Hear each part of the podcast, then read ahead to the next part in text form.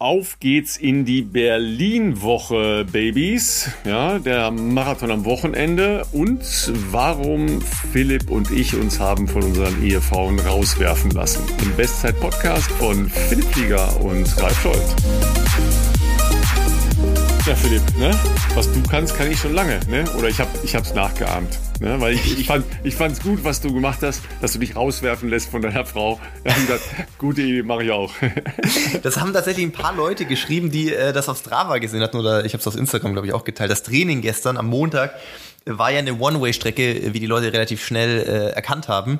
Und ähm, der, der, ich, ich kann das äh, dementieren. Das war sogar so, dass ich das alleine gemacht habe. Ich habe ein Auto zurückgegeben, was ich jetzt übergangsweise hatte, weil ich mein bestelltes Auto, Auto noch warte. stehen lassen oder was? Nee, ich habe das bei dem Autohaus wieder abgegeben, so. die mir das äh, dankenswerterweise für sechs Wochen zur Verfügung gestellt haben. Und äh, dann habe ich mir gedacht, äh, Barbara hat tatsächlich diese Woche Urlaub. Sie hat mir angeboten, dass sie mitfährt und mich dann wieder mit nach Hause nimmt. Aber wie denken die Läufer und generell die Sportler denken natürlich anders. Die denken sich, hm, das könnte eine interessante Streckenlänge sein auf dem Weg nach Hause. Und äh, vor allem der letzte Teil, oder in dem Fall dann der erste Teil des Rückweges, den bin ich noch nie gelaufen. Da dachte ich mir, so grob am Fluss entlang halten kann jetzt nicht so schwierig sein.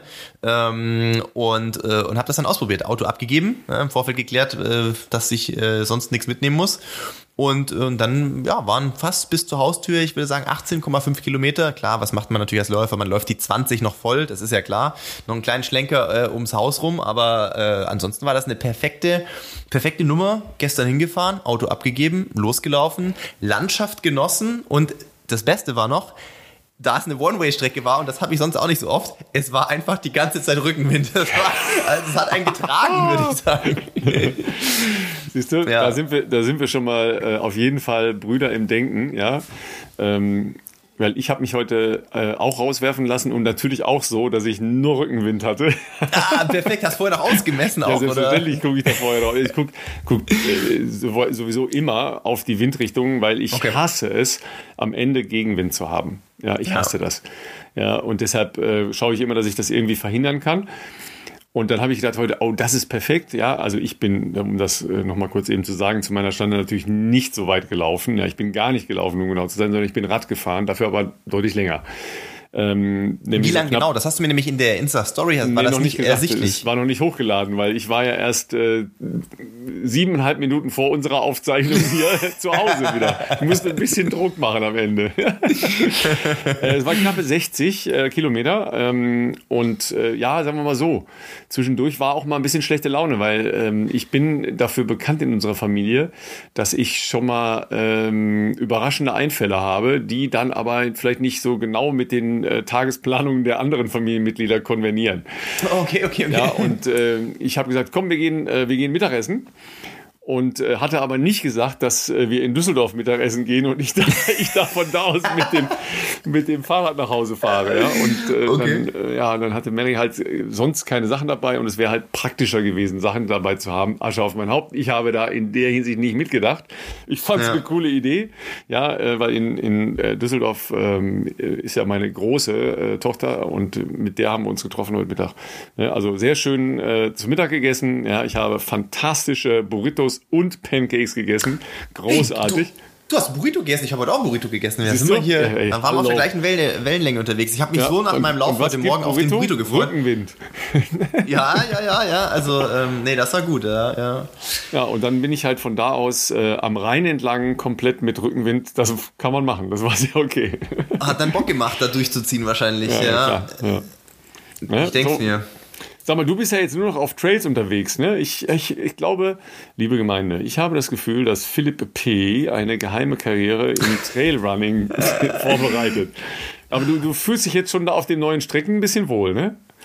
Total. Also die, es ist, wir sind jetzt nicht wahnsinnig weit äh, umgezogen zu der Wohnung, die wir vorher hatten. Ähm, aber alleine diese paar Kilometer äh, verändern schon den, wie soll ich sagen, das, das Streckengefüge drumherum ist schon sehr anders.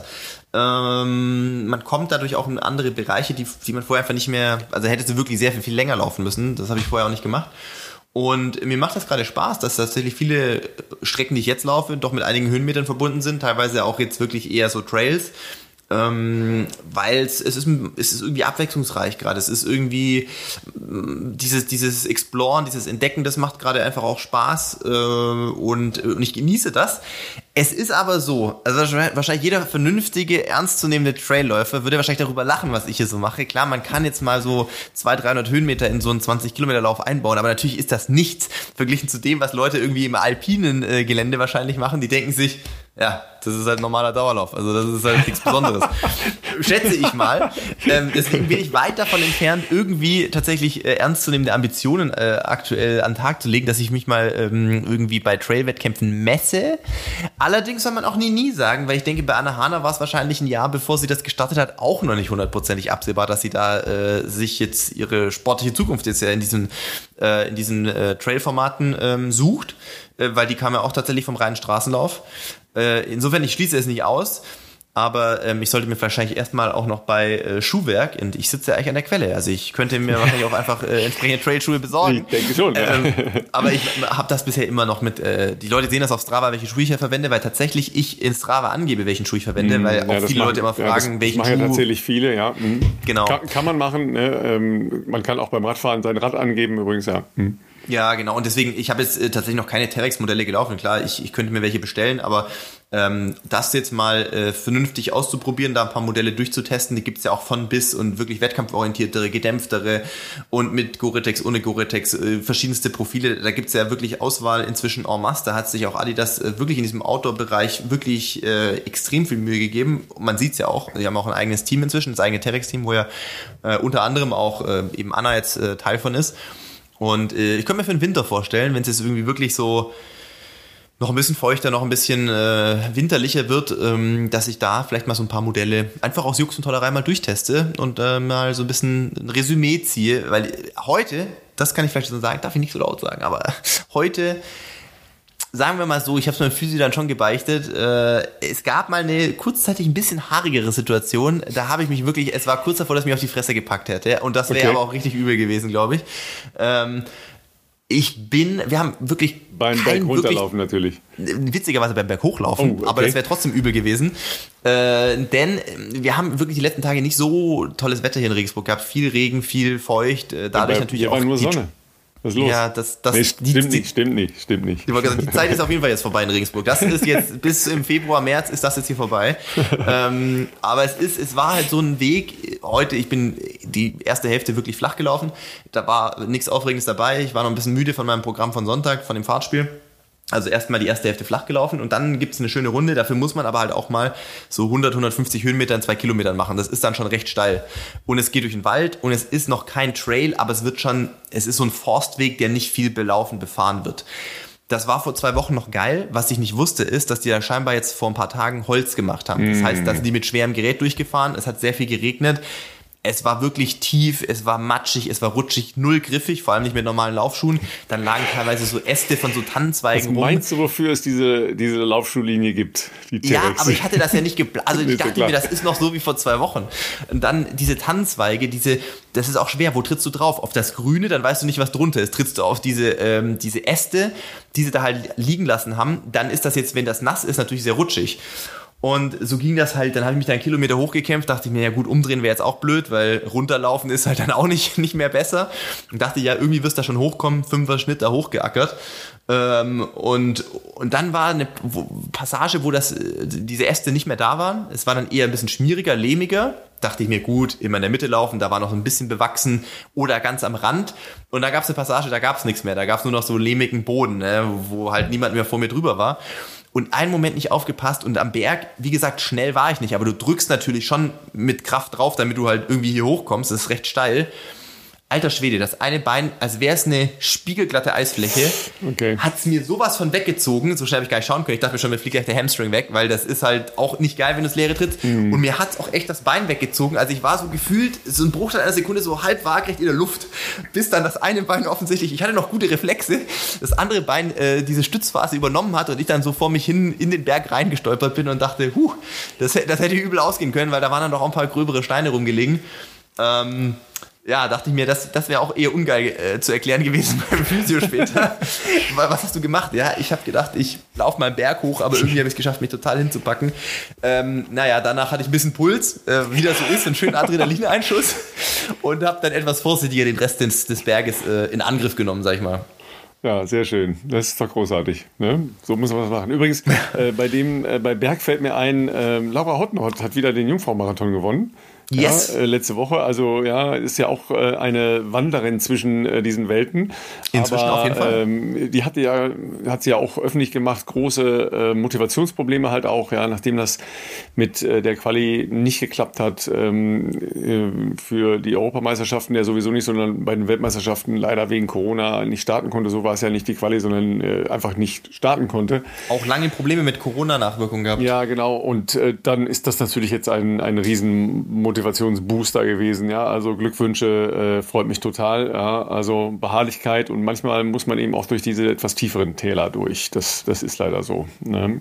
Absolut. Aber wenn ihr vielleicht äh, aus einem äh, Fragezeichen-Bereich äh, kommt und sagt, Mensch, wie, wie, und was soll ich denn jetzt bloß trainieren, wenn ich mich jetzt nicht mehr für den Berlin-Marathon am Wochenende, aber vielleicht für später äh, konzentriert und konsequent vorbereiten wollt, versucht es doch mal mit KI. Das wäre wäre äh, unser Hinweis unseres Partners Enduko. Richtig, denn äh, die Enduko-App ist äh, made in Germany, kommt sozusagen aus Saarbrücken. Äh, wir hatten den Gründer äh, André Siegel hier auch schon zu Gast äh, und sind auch schon lange inzwischen äh, Partner bei uns, denn ja, wir haben auch gesagt, hey, es gibt viele von euch, die vielleicht ja auch äh, Trainingssteuerungen suchen. Da gibt es natürlich heutzutage eine Menge an Angeboten, auch teilweise eine Menge teure Angebote. Ähm, darüber hatten wir damals mit André auch gesprochen, was ihn dazu dann gebracht hat, äh, eine Software zu programmieren mit Sportwissenschaftlern, ähm, die eben genau dieses Training für euch übernehmen soll. Und vor allem ist es eine lernende KI, also die mit dem, wie ihr die App füttert. Und damit meinen wir nicht nur Training, sondern auch die fragt euch ab, wie ist euer Alltag, stressig, heute gut geschlafen, ähm, dementsprechend euren Trainingsplan auch ständig weiter modifiziert. Also die nutzen quasi KI, damit ihr effizient und vor allem auch gesund trainiert und ist vor allem auch, ähm, es gibt eine Free-Version, ja, die ähm, äh, ihr natürlich nutzen dürft. Da könnt ihr es auch ausprobieren, wobei auch bei der Pro-Version äh, eine Testphase mit dabei ist. Und die Pro-Version kostet auch äh, trotz alledem noch, finde ich, äh, ist ein Freundschaftspreis, kann man glaube ich sagen. Gerade in der Zeit, wo ja Abo-Modelle äh, heute en vogue sind, äh, egal ob Netflix, Spotify und Co. Ähm, ja, gibt's Enduko Pro für 14,99 Euro.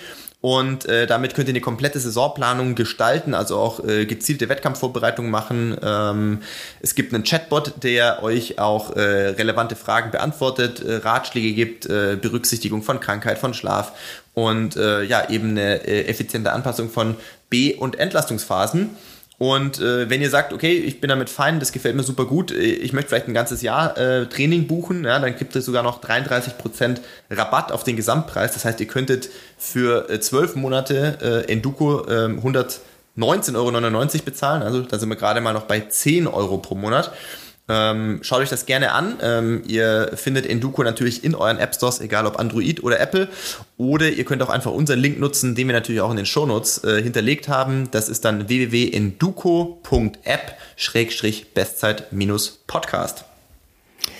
Genau so. Und ähm, wenn man so wie Philipp ja jetzt äh, das große sportliche Ziel noch nicht an diesem Wochenende hat, ja, sondern eigentlich, du hast ja in den letzten Wochen schon so ein bisschen Lust und Laune trainiert, ne? Hast jetzt mal ein paar Total. Ein paar schöne also, Fahrtspiele aus deinem Lieblingsportfolio ähm, da reingedonnert, ja.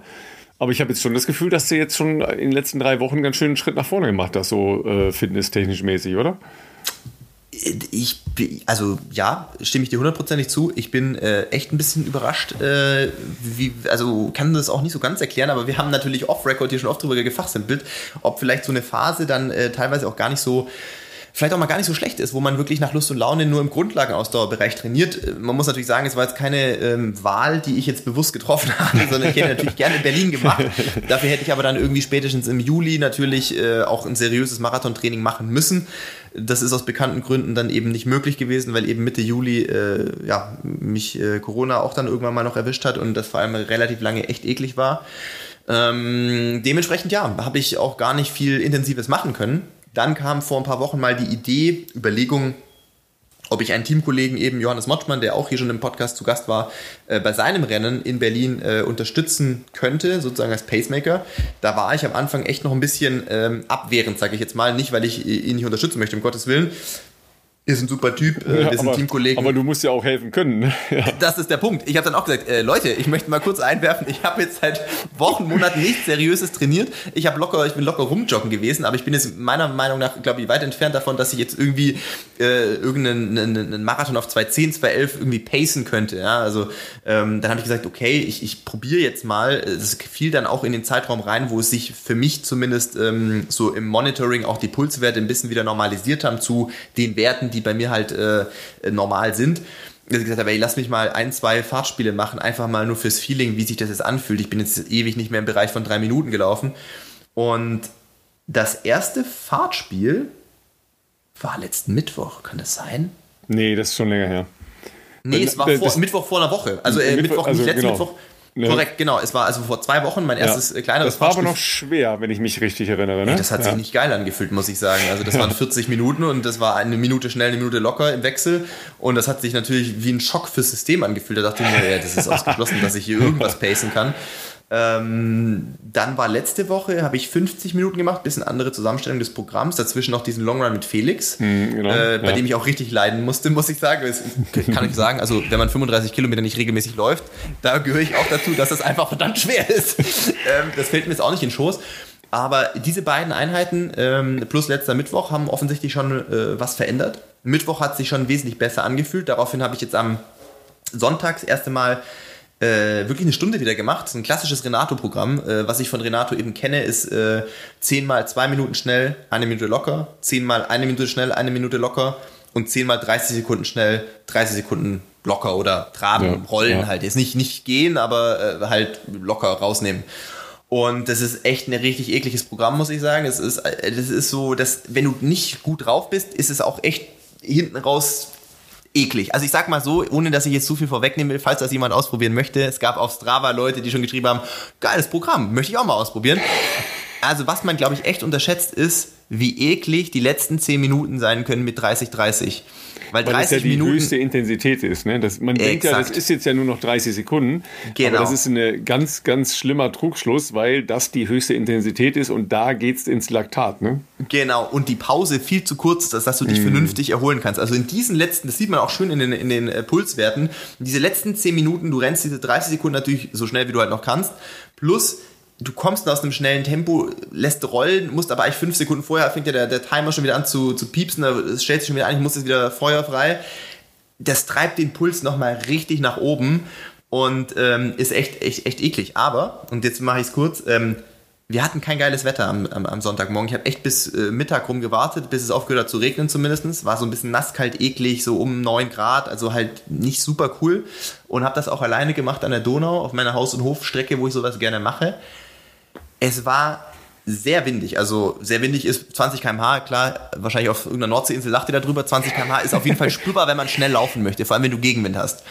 Und deswegen habe ich da keine Erwartungshaltung gehabt, dass das jetzt irgendwie wahnsinnig schnell werden kann, sondern habe gedacht, das Gute an einem Fahrtspiel ist ja, es ist Free Fitness, weil äh, im Zweifelsfall kann ich langsamer laufen bei den gleichen Herzfrequenzraten sozusagen und habe halt während des Programms auch gar nicht drauf geschaut, wie schnell ich bin. Und zu meiner Überraschung waren es dann am Ende 18,34 Kilometer.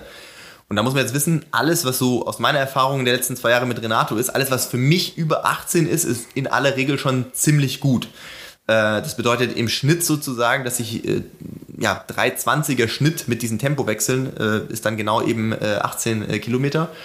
Und äh, ja, 18,3 ist 3, 316 rum, äh, 316er Schnitt, ist überraschend solide gewesen und das kann ich mir jetzt mit zwei Wochen, ich fange mal an, ich mache ein bisschen Fahrtspiel, eigentlich auch nicht so recht erklären. Aber ich nehme das mal mit und ähm, sofern Marc sich dies nicht nochmal anders überlegt mit äh, einem anderen Pacemaker-Setup, äh, gehe ich mal davon aus, dass ich am Sonntagmorgen auch mit einer Startnummer äh, an der Startlinie stehen werde. Was ja auch immer sehr geil ist, ne? Äh, auch wenn es dann ein kürzerer Part davon ist. Äh, aber ähm, also ich stelle mir jetzt gerade so vor, dass das jetzt auch so eine kleine Belohnung ist für die ja doch etwas äh, komplexeren und auch nicht einfachen Wo äh, Monate für dich, ja. Ja, ja. Also ich, ich denke auch, es ist natürlich ja, auch mit viel Verantwortung verbunden. Ja, ich kenne we- wirklich viele Leute, die sagen, hey, Pace machen für jemand anderen ist noch fast schlimmer als selber zu laufen. Nicht, weil man, also nicht wegen der Streckenlänge, die ist natürlich in aller Regel kürzer, aber man hat so ein, man läuft ja dann nicht nur so für sich, sondern man will ja jemandem anderen auch nicht sein Rennen irgendwie versauen, sondern denjenigen natürlich bestmöglich äh, unterstützen. Und das ist natürlich auch nochmal eine krasse äh, Verantwortung, die man da auch zumindest teilweise auf den Schultern trägt. Es sind natürlich auch noch andere Leute äh, sicherlich da äh, mit dabei, die hoffentlich dann auch wesentlich länger noch laufen wie ich. Also ich bin mal vorsichtig optimistisch. Also Halbmarathon Pace wäre mein Ziel jetzt nach zwei Wochen bisschen intensiverem Training. Ähm, aber tatsächlich freue ich mich da auch drauf äh, weil es ist, es ist Berlin-Marathon, es ist immer eine geile Stimmung ähm, und, und es ist mal wieder Wettkampfluft schnuppern. Denn eines ist mir auch echt äh, bewusst geworden und zwar auch erst am Wochenende. Das letzte Mal, dass ich eine Startnummer an einem Trikot hatte, war der fucking Hamburg-Marathon. Und dazwischen lief echt nicht viel gut zusammen, muss ich sagen. Also das ist auch jetzt nicht das geilste sportliche Jahr auf jeden Fall gewesen.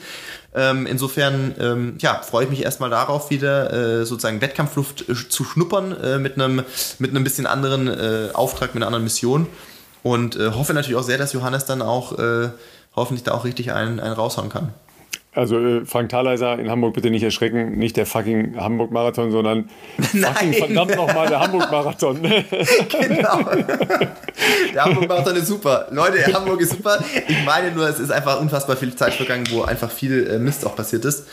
Ähm, ja, und deswegen ja, war das jetzt sicherlich nicht so, wie ich mir das vielleicht ausgemalt hätte, aber oder habe, aber ja, ja kann man im Nachhinein jetzt noch mehr ändern ja, take the best out of it. Ja, sei froh, dass du äh, jetzt diesen Verlauf hast in den letzten Wochen, weil das ist ja, ja. dann auch, auch wieder ein cooler Move. Ne? Da spielt natürlich auch das, äh, das jahrelange Training natürlich rein. Ne? Du kommst ja nicht von null, sondern äh, auch wenn, wenn, du zwischendurch sicher das Gefühl hattest, dass du nichts mehr kannst, ja, äh, aber das kommt dann schon auch wieder. Aber es ist trotzdem sehr, sehr spannend, da jetzt mal dann was nach vier, sechs Wochen drauf zu schauen, was das jetzt äh, wieder bewirkt hat für ein Training, dass er deutlich reduzierter ist und auch viel weniger, sowohl vom Umfang als auch von der Intensität ja. deiner normalen Vorbereitung. Das ist Absolut. sehr, sehr spannend, ja. Also ja. da nochmal drauf zu schauen. Ne? Hast du deine Travel Pack schon eingepackt? Die Travel Packs liegen bereit, tatsächlich. Ja. Ich habe äh, sieben Stück mitgenommen. Das müsste, ich habe einen in Reserve noch, ähm, also müsste echt genau ausgehen. Verlängerst du noch, oder was? äh, ja, Mittwoch bis, warte mal, Mittwoch? Nee, Mittwoch bin ich noch zu Hause, dann würde sogar sechs reichen. Mittwoch bis Montag ähm, bin ich auf jeden Fall in Berlin. Äh, Montag haben wir, glaube ich, sogar auch nochmal ein Team-Lunch geplant, wenn ich das richtig gerade in dem Excel-Dokument gesehen habe hier, ähm, was Tobi mir geschickt hat. Da kommen wir bestimmt später noch dazu, äh, weil er auch, ja, unser Gast äh, hat auch einiges äh, zu tun jetzt am Wochenende, so wie es mir auch dann gehen wird. Ähm, die Travel Packs liegen bereit. Und äh, gerade in dieser Jahreszeit jetzt, Leute, nasskalt, zumindest in Regensburg, in Köln, ich weiß, 25 Grad und Sonne, aber in Regensburg und dem Rest der Republik ist das Wetter jetzt langsam schon recht herbstlich. Und das bedeutet äh, jetzt auch spätestens wahrscheinlich mit äh, Schulbeginn wieder, Bayern ist ja immer ein bisschen später mit Schulbeginn, äh, es wird so ein bisschen wieder die Erkältungswelle rollen demnächst. Da habe ich auch schon im, im persönlichen Umfeld hier und da doch auch ähm, ja, ein paar Erkältungsfälle mitbekommen, leider auch ein paar Corona-Fälle. Ähm, ich hoffe, dass äh, ihr alle natürlich zu Hause gesund bleibt, aber man kann sein Immunsystem natürlich unterstützen, indem man es optimal mit Vitaminen und Nährstoffen versorgt und deshalb haben wir natürlich äh, für euch eine hervorragende Lösung. Lang, äh, langjährige HörerInnen wissen Bescheid. Athletic Greens äh, AG1 ist sozusagen euer Nährstoff- und Vitaminkick, der total einfach Hand zu haben ist. Travel Pack auf oder eben einen Messlöffel in 250 Milliliter kaltes Wasser äh, in dem Shaker kurz durchschütteln und äh, trinken. Äh, ich habe es gerade gesehen vor der Aufnahme. Ralf kam vom Rad quasi aus der Dusche und was hat er in der Hand gehabt? Ein Glas mit grünem Inhalt. Ralf, was war da drin? ja, Simsalabim, äh, es war natürlich ganz falsch dargestellt von dir. Ja, das mit der Dusche hätte ich nicht mehr geschafft. Das habe ich auch nicht geschafft. okay. So weit waren wir noch nicht. Ne? Ich bin tatsächlich rein, ja, kurz die nassen Klamotten aus und dann äh, direkt ein, ich, ich mache mal einen Zaubershake, ja, also es ist halt äh, ähm, AG1 plus ein bisschen Eiweiß rein, ja, ähm, damit ich da, weil ich, ich habe ja auch ähm, irgendwie Bock mal, nachdem ich nur Wasser, also auf dem Fahrrad nehme ich eben nur, meistens nur Wasser, da muss ein bisschen was mit Geschmack her, ja, und äh, direkt nachladen, ja, deshalb halt auch gleich immer ein, ein äh, Doppellöffel Eiweiß da hinterher, ja, damit ich schon mal so eine, so eine Ansatz äh, nach, äh, gut, es war jetzt nicht, äh, nicht hochintensiv, aber spielt ja keine Rolle. Es geht ja darum, sich vernünftig zu ernähren, das ist die Eins, ja, und auf aufpassen, dass man nicht in Defizite reinläuft, denn ähm, daraus können dann schnell doofe Dinge entstehen. Nicht nur Erkältung, äh, sondern halt auch, äh, keine Ahnung, Mangelerscheinungen, Übertraining und so weiter. Also alles, äh, was man so kriegen kann, wenn man, äh, wie, wie, wie, wie, wer hat das noch neulich gesagt? Wenn man, achso, das war äh, Paul Schmidt-Hillinger, ne? wenn man emotionale Trainingseinheiten macht. Ne? Richtig, richtig, richtig. Genau. Sag mal, äh, ein emotional Highlight, bevor äh, du gleich die. Ein, äh, bevor unser, wir, bevor wir gleich weitergehen, genau, ja? bevor wir weitergehen, äh, vielleicht noch kurz den Link. Ich meine, ah, ihr ja, ja, wisst richtig, Bescheid, genau. Leute, äh, auf www.athleticgreens.com-bestzeit. Äh, da könnt ihr unser Spezialangebot bekommen. Das heißt, ihr bekommt nicht nur euren Monatsvorrat an AG1, sondern auch noch die besagten äh, Travel Packs, äh, ein Jahresvorrat an Vitamin D3 und einen Shaker sowie eine praktische Aufbewahrungsdose. www.athleticgreens.com-bestzeit. Aber die Leute, die lange dabei sind, die wissen das inzwischen eh schon im Schlaf. Ähm, das nur der Vollständigkeit halber. Ja, und bevor wir gleich zu äh, Debbie, ja, warum sie äh, gerne Debbie genannt wird, äh, Richtig. ist, ist eine der, der besten Geschichten, die kommt gleich am Anfang äh, in unserem Gespräch mit Debbie. Ähm, bevor Philipp die euch noch mal ein bisschen näher bringt, ja, äh, sage ich noch mal officially im Namen der Community, Glückwunsch, ja, an äh, die größer werdende oder werdende Kleinfamilie. Ja, du hast das ja ähm, in dieser Woche öffentlich gemacht, ja, äh, bewegte vielen, Zeiten. Vielen ja, auch das gehört ja zu dem Gesamtkomplex für für Barbara und dich dazu, äh, der euch durch die letzten Monate begleitet hat, ja. Natürlich. Plus Haus bauen und so weiter, ja, äh, come on, ja, war eine Menge. Ne? es, es, passiert viel im Leben aktuell. Es ist natürlich eine wahnsinnig äh, aufregende ähm, und äh, schöne Zeit, ähm, manchmal auch anstrengend, Haus etc. haben wir oft genug thematisiert, aber ähm, auch eine wahnsinnig aufregende äh, Zeit und äh, ein schöner, ja, auch neuer Lebensabschnitt, in dem man jetzt irgendwie auch ähm, weitergeht. Ich will jetzt nicht sagen übergeht, das klingt komisch. Es kommt halt mehr dazu, andere Sachen dazu und das ist ja ähm, auch wunderschön und äh, ja, wir haben äh, super viele Nachrichten bekommen. Ey, mega krass. Äh, vielen, vielen, vielen, vielen Dank. Ähm, es ist unmöglich, da auf alle zu antworten. Es war war jetzt ähm, jetzt auch nicht ein Geheimnis. Ich meine, so der Inner Circle, äh, da gehörst du natürlich auch dazu, Ralf. Ihr wusste das natürlich schon ein bisschen bisschen länger auf jeden Fall, aber wir haben jetzt gesagt, das ist jetzt auch mal an der Zeit, dass man das ähm, ja auch in einer in einer größeren Öffentlichkeit mal teilen kann. Äh, Barbara wird auch die Woche mit in Berlin sein sein. Und äh, genau, wird jetzt sicherlich nicht die Termine mitmachen, die ich mache. Die kann ja auch entspannt äh, so ihre Zeit in Berlin logischerweise verbringen. Ähm, aber ja, ist, äh, ist, äh, ist eine coole Zeit gerade. Es, äh, es ist sehr, sehr schön.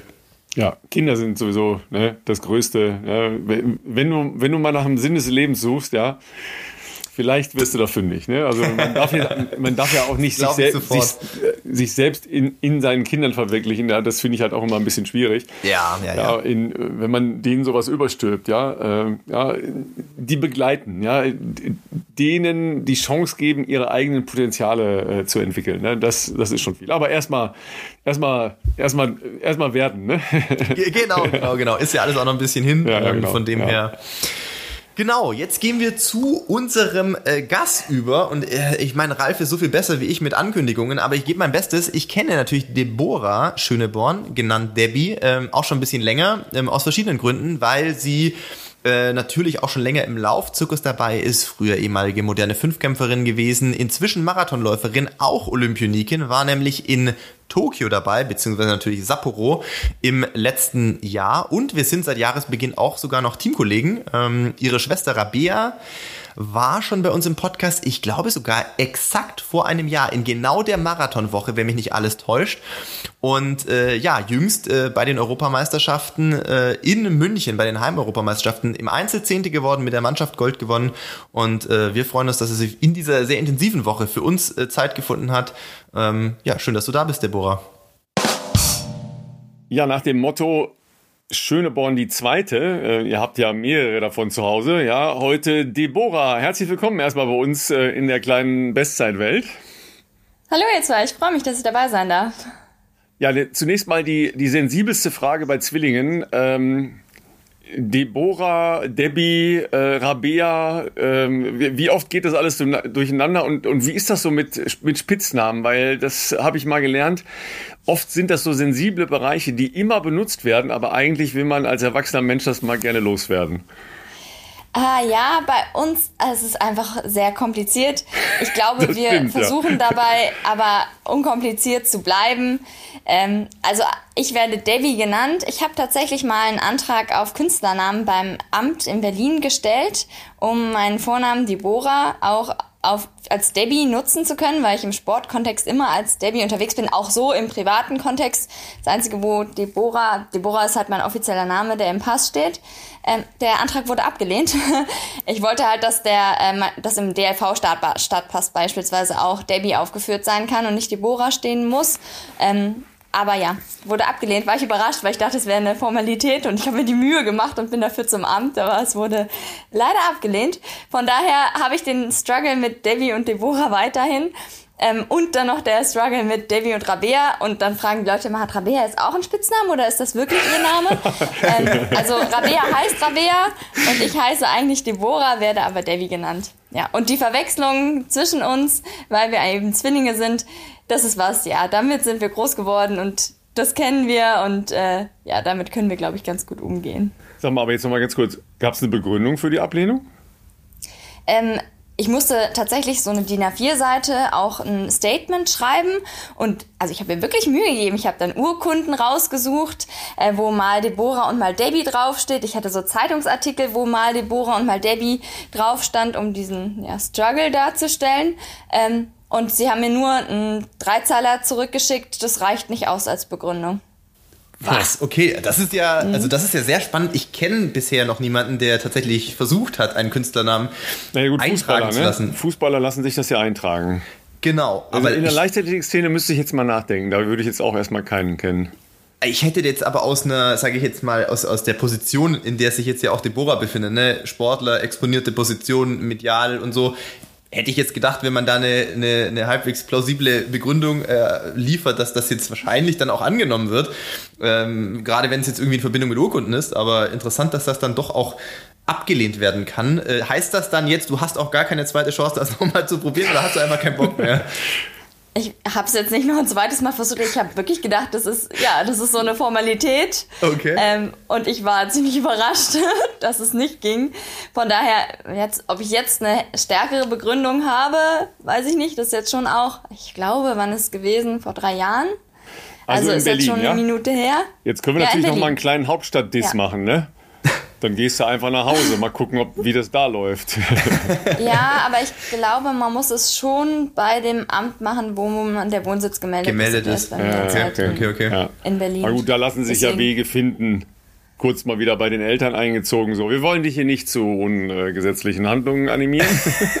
ja, ja, im Endeffekt, also so schlimm. Äh, finde ich das mit dem Namen jetzt doch nicht. Ich, es wäre halt eine Einheitlichkeit gewesen, vor allem ähm, ja so zukünftig gesehen, wenn, wenn man doch mehr mediale Präsenz äh, dann hat, damit es ein, einfach einheitlich ist. Oder ja, es fängt damit an, wenn es jemand googelt. Also immer der jemand Debbie oder Deborah, das sind dann halt nicht immer die gleichen Treffer sozusagen. Ähm, aber ja, also die meisten bekommen schon hin, dass Deborah und Debbie in irgendeiner Verbindung stehen könnten. Ähm, und äh, deswegen also, ja, bin ich dem jetzt noch nicht weiter nachgegangen.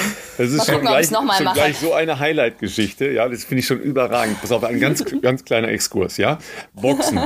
Ihr kennt vielleicht Arthur Abraham, ja, äh, ihr beide und alle zu Hause. Arthur Abraham, äh, mehrfacher Weltmeister, ja, sehr lange halt auch ähm, bei uns im ersten geboxt, ja. Zu dem Zeitpunkt war ich ja noch Ringsprecher, ja. Also die Älteren unter euch haben das vielleicht schon mal gesehen, ne? Ich habe dann jedenfalls ne, Welcome in the Left Corner und so weiter, ja. Jedenfalls so der kommt eigentlich aus Armenien. Ja? Ich habe schon eine Vermutung, wo das hinführt. Bei Felix ja, Sturm kenne ich die Geschichte auch. Pass auf, mhm. ja, und dann ging es halt darum, halt auch Namen ändern, ja, aber vor allen Dingen auch um Einbürgerung. Ja. Mhm.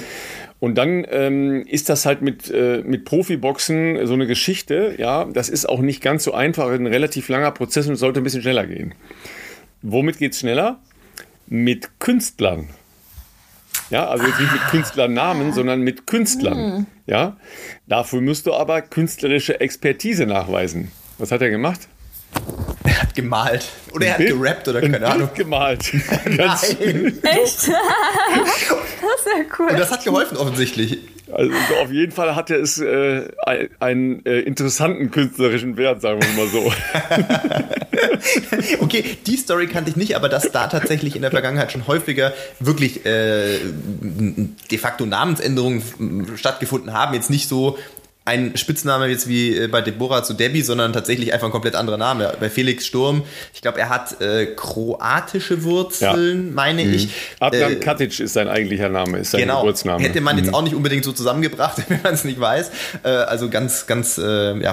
Ganz also Debbie, Name. wie sind deine künstlerischen Fähigkeiten? ähm, ich habe Kunst statt Musik gewählt, aber ich war auch ah, okay. im Chor. Also ich hätte da schon Range zu bieten eigentlich. Here ich habe früher go. mal gerne gemalt. Das war was, was ich ja schade finde, dass ich es aufgegeben habe. Meine Mama hat es auch sehr schade gefunden, dass wir es aufgegeben haben. Ähm, und dann zwischendurch hatte ich, glaube ich, sogar auf der weiterführenden Schule dann nochmal ähm, ja, in eine kreative Phase und habe äh, mir so ein paar Leinwände gekauft und irgendwelche, ich glaube, so Obstschalen. Das war das Einzige, was ich eigentlich hingekriegt habe, gemalt. Das ist, das ist deutlich höherwertig als das, was, was da bei den Boxern gemalt wurde, das kann ich dir sagen. Ja. ja, aber abstrakte Kunst, also ist ja immer die Frage, ist das Kunst oder kann das weg? Der, der Künstler sich da ähm, austobt und was er damit ja, ja ausdrücken möchte, ja. das sind Sphären, in die ich ähm, ja nicht vorgestoßen bin. Also Kunst ist tatsächlich was, was ähm, an, ja, wo ich äh, kein großes Interesse nie dran gehabt habe und deswegen da mich auch aus, sehr aus dem Fenster lehnen würde, das in irgendeiner Art und Weise zu bewerten. Das erinnert mich natürlich an äh, unseren letzten Abend äh, in Frankfurt, äh, Philipp, ja, als wir nach unserer Live-Show ja noch total äh, sinnfrei euphorisiert durch äh, Frankfurt äh, gedappert sind, um noch ein Getränk trinken zu können und kamen halt an der, Gal an der einen Galerienstraße in stimmt, Frankfurt vorbei. Stimmt. Ja, mit monochromen Bildern. Da kann man sich natürlich auch da vorstellen und viele W-Fragen stellen. Ja, ja ähm, also ja.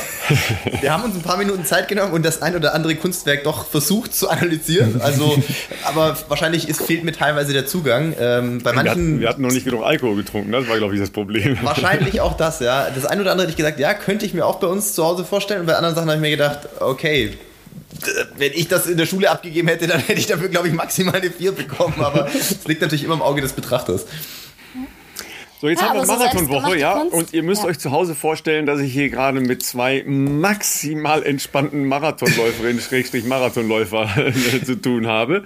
Ja, was ist, was ist falsch mit euch? Berlin-Marathon und ihr seid total entspannt. Was, was ist falsch hier?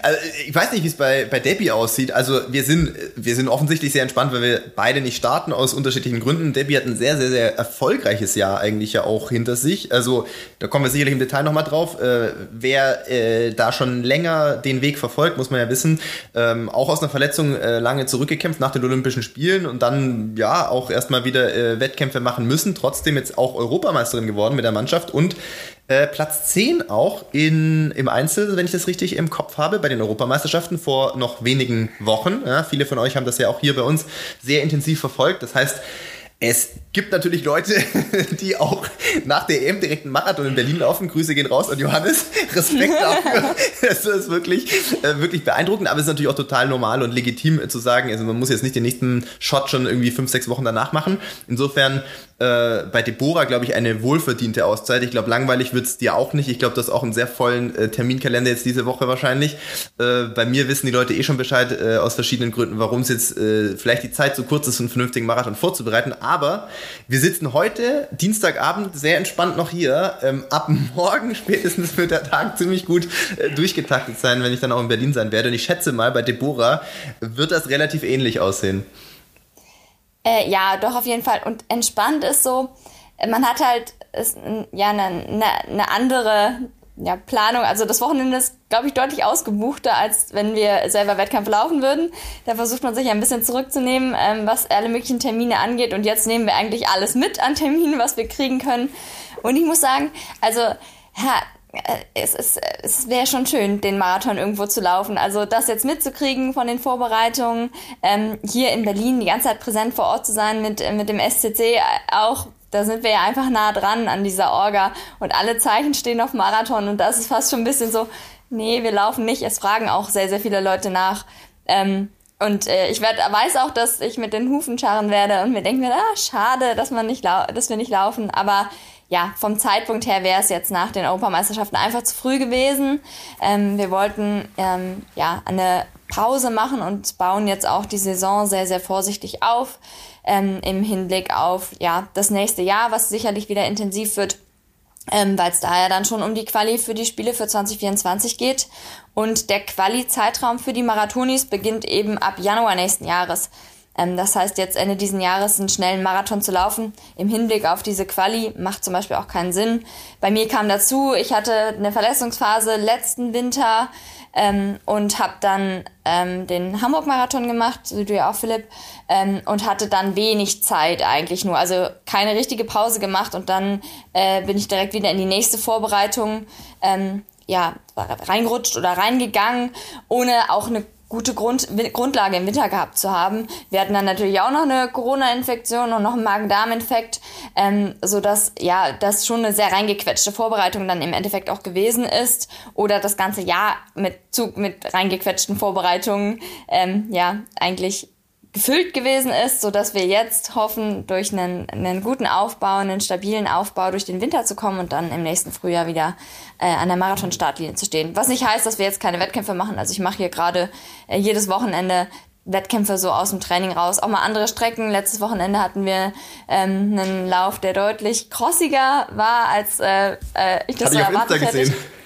Ja, ich dachte, wir laufen so einen Radweg um, ähm, um den See in Brandenburg und ähm, dann war es ganz schön trailig. Äh, und ich hatte was, einen Carbon-Schuh dabei.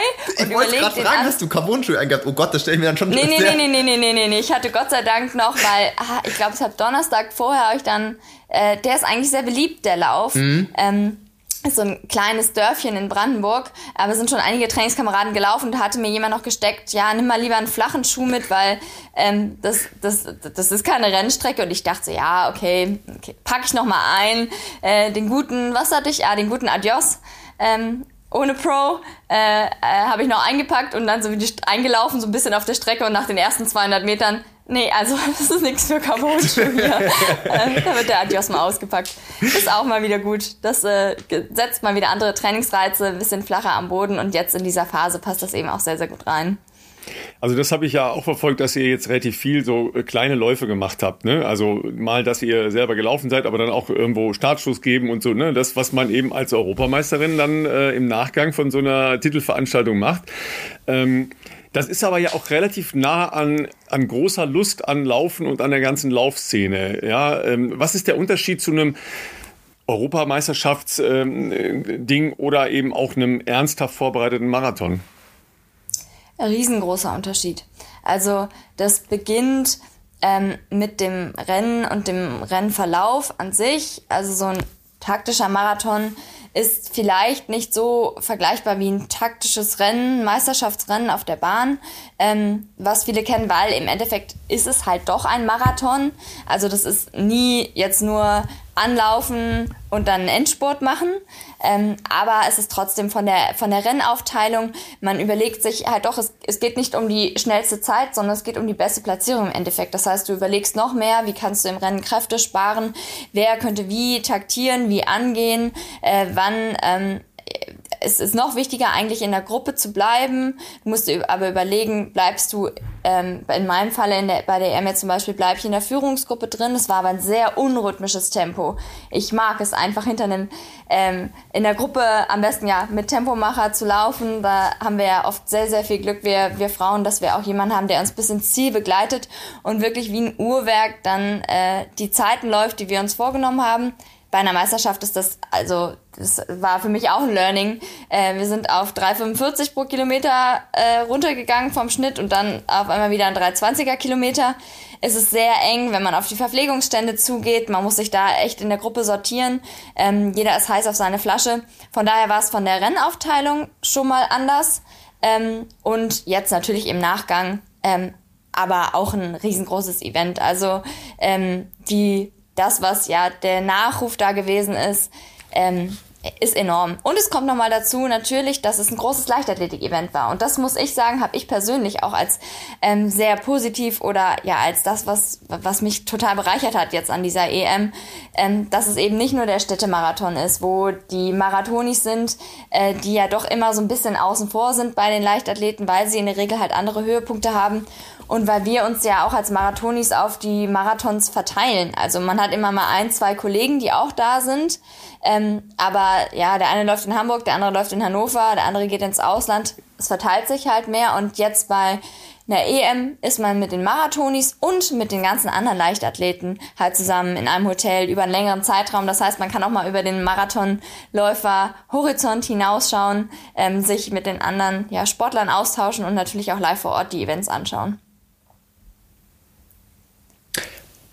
Ich kann das nur zurückgeben. Bei mir ist schon ein bisschen länger her äh, für dieses Feeling sozusagen, aber ähm, ich fand es immer ähm, ja, äh, ich fand es immer cool, die, dieser gesamten Leichtathletik-Gemeinschaft äh, zu sein. Ich meine, ihr kennt das natürlich äh, von früher, denke ich mal, wahrscheinlich auch noch, äh, von Bahnzeiten. Da war das ja noch normaler. Natürlich ist das jetzt so, dass man da ein bisschen abgekapselter in seiner eigenen äh, Bubble äh, unterwegs ist. Aber ich fand das auch immer cool. Ich fand auch immer, äh, ich weiß nicht, ich hatte früher oft äh, mit, den, mit den Werfern witzigerweise viel zu tun, obwohl das ja nicht unterschiedlicher sein könnten, die, die sportlichen Betätigungen, sage ich jetzt mal, und auch das Vorstellen des Trainings, was da ist. Also ich glaube, ein Werfer kann sich kaum vorstellen, irgendwie 30 Kilometer Long Longrun zu machen. Dafür kann ich mir überhaupt nicht vorstellen, was die im Kraftraum irgendwie stemmen. Aber irgendwie haben sich da die Gegensätze oft angezogen. Das fand ich immer total spannend, mit denen irgendwie abzuhängen und ähm, irgendwie halt auch äh, ja, teilzuhaben an deren Wettkämpfe. Genauso, wenn man selber seinen Wettkampf gemacht hat, dann waren die manchmal so, ey, Alter, ihr seid bescheuert, das ist total verrückt irgendwie.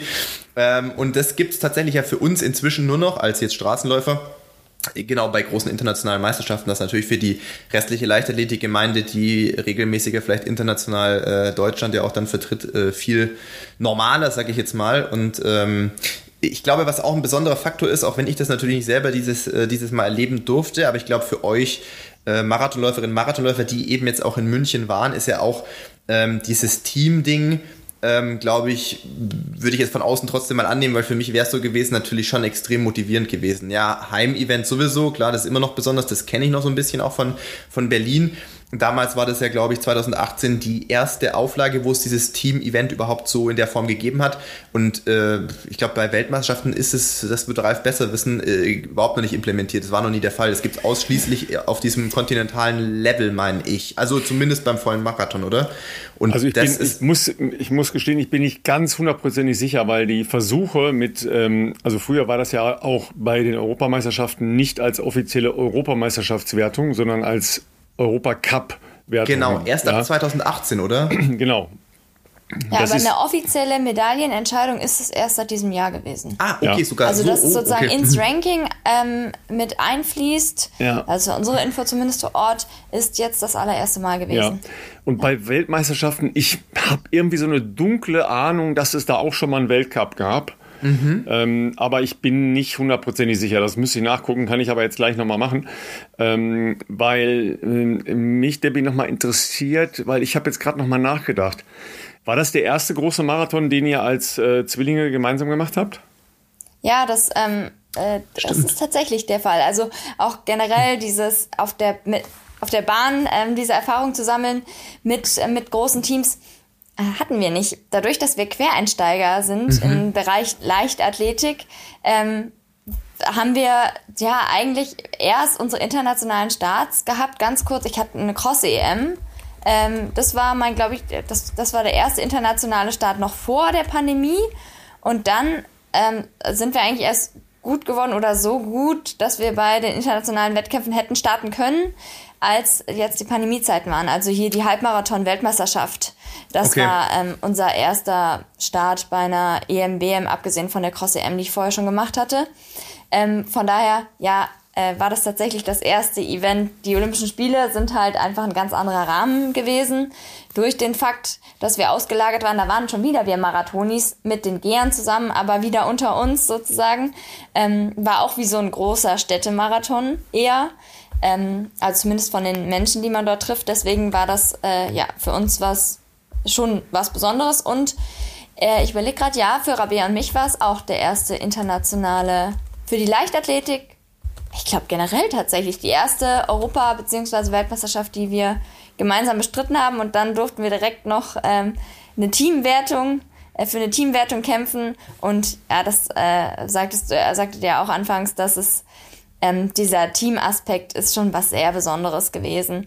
Ähm, generell verstehen wir uns auch ähm, in diesem Marathon-Team wirklich alle sehr gut. Wir Mädels, also ich kann jetzt nur für die Mädchen sprechen, ähm, untereinander. Ähm, wir haben uns auch im Vorhinein noch ausgetauscht, ähm, wie wer die Hitze vorbereitet und ähm, das sind alles ja Leute, mit denen wir auch auf der persönlichen Ebene sehr sehr gut klarkommen. Ähm, das macht es natürlich einfach noch mal leichter. Ähm, heißt nicht, dass man sonst nicht auch Gas geben würde auch äh, für das Team und dass man nicht persönliche Sachen sonst auch immer in den Hintergrund stellen kann, aber es kommt eben nochmal dazu, dass wir uns alle untereinander wirklich sehr, sehr gut verstehen ähm, und ähm, ja, da auf Augenhöhe dann miteinander gelaufen sind, wirklich miteinander gelaufen sind. Ja, gerade am Anfang auf den ersten Kilometern, wo ähm, wir alle sechs deutschen Mädels ähm, in der Führungsgruppe waren und auch was man dann von den Zuschauern vom Rand gehört hat, das haben alle registriert und alle hatten auch diese Teamwertung tatsächlich im Kopf und meinen, wow, äh, alle Deutschen in der Führungsgruppe. Ähm, und das, äh, ja, das hat enorm getragen. Und am Ende natürlich macht jeder sein Rennen, aber diese Teamwertung im Kopf zu haben, ähm, das ist einfach ein großer, großer Motivationsfaktor, auch wenn man nicht genau weiß, welche Platzierung man ist, aber Führungsgruppe bin ich nicht mehr, hm, ich weiß nicht genau, trotzdem nochmal Gas zu geben und wirklich alles das Letzte rauszuholen, weil für die Teamwertung kann es sich eben am Ende doch noch lohnen.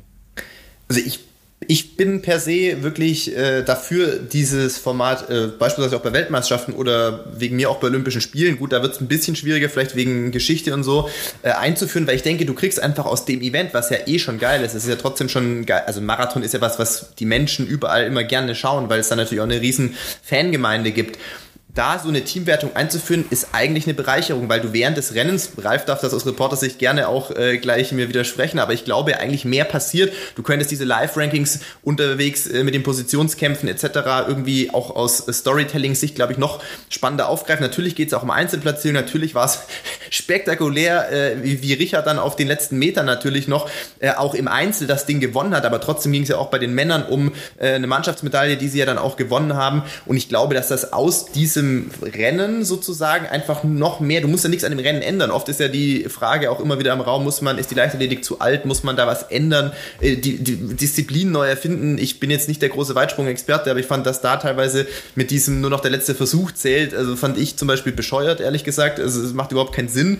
Äh, ähm, äh, da bin ich jetzt eher nicht so der, der avantgardistische Reformer, glaube ich. Das war so, wie es ist, glaube ich, auch ganz gut durchdacht. Ähm, aber ich finde zum Beispiel das zum Beispiel bei Weltmeisterschaften, Europa Europameisterschaften, Olympische Spiele, weiß ich nicht, ob das so leicht möglich ist, ähm, einfach äh, mit zu integrieren, fände ich, als, ich als extreme Bereicherung. Plus, ähm, du hättest volle Felder, weil die Nationen bestimmt alle versuchen würden, auch volle Teams zu schicken. Stört überhaupt ja. nicht beim Marathon, weil du hast genügend Platz und, äh, und es ist einfach äh, noch ein zweiter Erzählstrang, der, der sicherlich auch spannend für die Fans ist, für die Athleten sowieso, wie du schon selber gerade geschildert hast, man haut sich vielleicht sogar noch mal ein bisschen mehr rein, weil man halt auch weiß, selbst wenn du nicht so einen tollen Tag mal erwischst, es geht halt irgendwie vielleicht auch um Sekunden und ähm, deswegen ist das, glaube ich, wäre das schon meiner Meinung nach was, was man vielleicht auch über die kontinentalen Meisterschaften hinaus äh, implementieren könnte. Ja, also ich, ich, glaube gerade ja. dieser Aspekt, dass ähm, die Attraktivität von Meisterschaften für Marathonläufer damit gesteigert wird, weil man eben eine Medaille, eine Medaille bei Meisterschaften mitnehmen kann, ist ein wichtiger Punkt, weil wir das Problem ja im Marathon auch haben, dass viele sagen, ja, Marathons kann man halt nicht so viele laufen.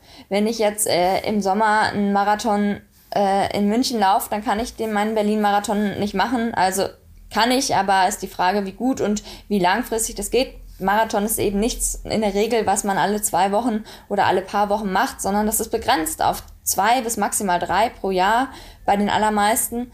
Ähm, und dann entscheiden sich viele eben doch gegen diese Meisterschaften. Und wenn wir gute Felder bei den Meisterschaften haben wollen, dann muss ich die Attraktivität erhöhen. Und das tue ich sicherlich darüber, indem ich nochmal die Möglichkeit schaffe, da auch Teammedaillen zu holen. Ja, glaube ich, ist ein wichtiger Punkt. Ein schneller Blick in die Historie, ja. Also es war so, ja, den Weltcup hat es auch bei Weltmeisterschaften gegeben. Ähm, okay. Tatsächlich hat der erst außerhalb von Weltmeisterschaften stattgefunden und zwar bis 1995 hat er als äh, eigene Veranstaltung ähm, in anderen Orten dann jeweils stattgefunden. Ab der WM 1997 in Athen Mhm. Das war dann das zweite Mal nacheinander, also im Zweijahresrhythmus, dass der in Athen stattgefunden hat, war das implementiert in die Weltmeisterschaft, ist aber 2011 äh, das letzte Mal im Rahmen der Weltmeisterschaften ausgetragen worden. Eben genau, Debbie, aus dem Grund, weil für einen äh, Weltcup, Klammer auf, bei Weltmeisterschaften gibt es für Medaillengewinner Prämien und zwar nicht so knapp, aber nicht für den Weltcup, ja, Klammer zu, das dann halt wenig attraktiv ist für ähm, fünf Läuferinnen, Läufer aus den großen Marathonnationen dann auch noch den Weltcup zu bestreiten. Das heißt, wenn man das macht bei Weltmeisterschaften, oder auch Europameisterschaften, glaube ich, muss man über ähm, eine entsprechende Prämienregelung nachdenken. Ja, weil das, äh, das ist halt, ihr habt so wenig Gelegenheiten, euch zu präsentieren in eurer Spezialdisziplin. Dann muss man schon über ein Prämiensystem, glaube ich, äh, unbedingt nachdenken. Das ist ja bei Europameisterschaften noch gar nicht implementiert wird auch dringend Zeit. Aber bei Weltmeisterschaften äh, ist es ja so, dass bei den ähm, Wettbewerben, die im normalen WM-Kanon drin sind, die Prämien wirklich ganz okay sind.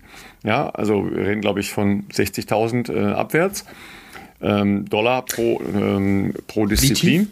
Top 8 so oder? Bitte?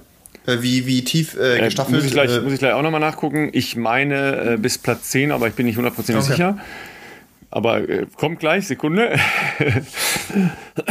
aber ist natürlich spannend in der Abgrenzung mit den ähm, mit den großen Läufen. Ja, deshalb hat es dann ja die, ähm, die noch verstärkte Implementierung der World Marathon, äh, ja, wie heißen die nochmal? Majors? World Marathon Major. Majors, genau. Da gibt es natürlich jetzt extrem sehr viel mehr Geld seit, seit einigen Jahren, ja, also seit etlichen Jahren. Ich glaube, das ist so in etwa ne, der, der ähm, Wechsel gewesen da vor 10, 11, 12 Jahren. Aber dann musst du halt erstmal ja auch reinkommen in diese äh, Top-Marathons oder musst sie halt auch alle bestreiten wollen und dann noch mit dem entsprechenden Ergebnis. Ihr wisst selber, wie schwierig das in Teilen ist. Ja, also da kommen wir gleich ja sicher nochmal zu, wenn wir uns das Feld des Wochenendes in, in Berlin anschauen. Du siehst halt jetzt schon, was da los ist. Ja, bei den Männern sind 115 äh, Läufer im Elitebereich. Also Krass. eine extreme Dichte. Da könnt ihr euch ungefähr vorstellen, was da für ein, äh, für ein Punk abgeht, äh, hinter jetzt mal dem äh, Überläufer der Szene. Aber dahinter wird es halt ein Hauen und Stechen geben. So da jetzt in, in Punkteränge oder in Wertungsränge für die ähm, Marathon Majors reinzulaufen, das ist extrem schwer. Ja, also das, das wird man dann ja äh, kaum hinkriegen. Das heißt, dann fängst du wieder an, andere Wege zu gehen. Ne? Und das geht dann halt, okay, ja, wo kann ich erstmal eine gescheite Zeit laufen? Ja, dann geht's halt dahin, wo man äh, schnell laufen kann. Also Berlin, Frankfurt in Deutschland oder äh, Hamburg kann man sicher auch schnell laufen. Oder dann äh, Valencia, Sevilla in Europa oder oder. Ne? So wird das dann ja logischerweise sortiert. Aber ist spannend, ja, wohin dann die gesamte Szene geht. Weil ich hatte jetzt auch klar, Heim EM und so, die Dynamik, die da entsteht, ist jetzt auch aus, aus meiner Sicht als, als Kommentator ist das schon cool weil du natürlich viel tiefere Felder hast.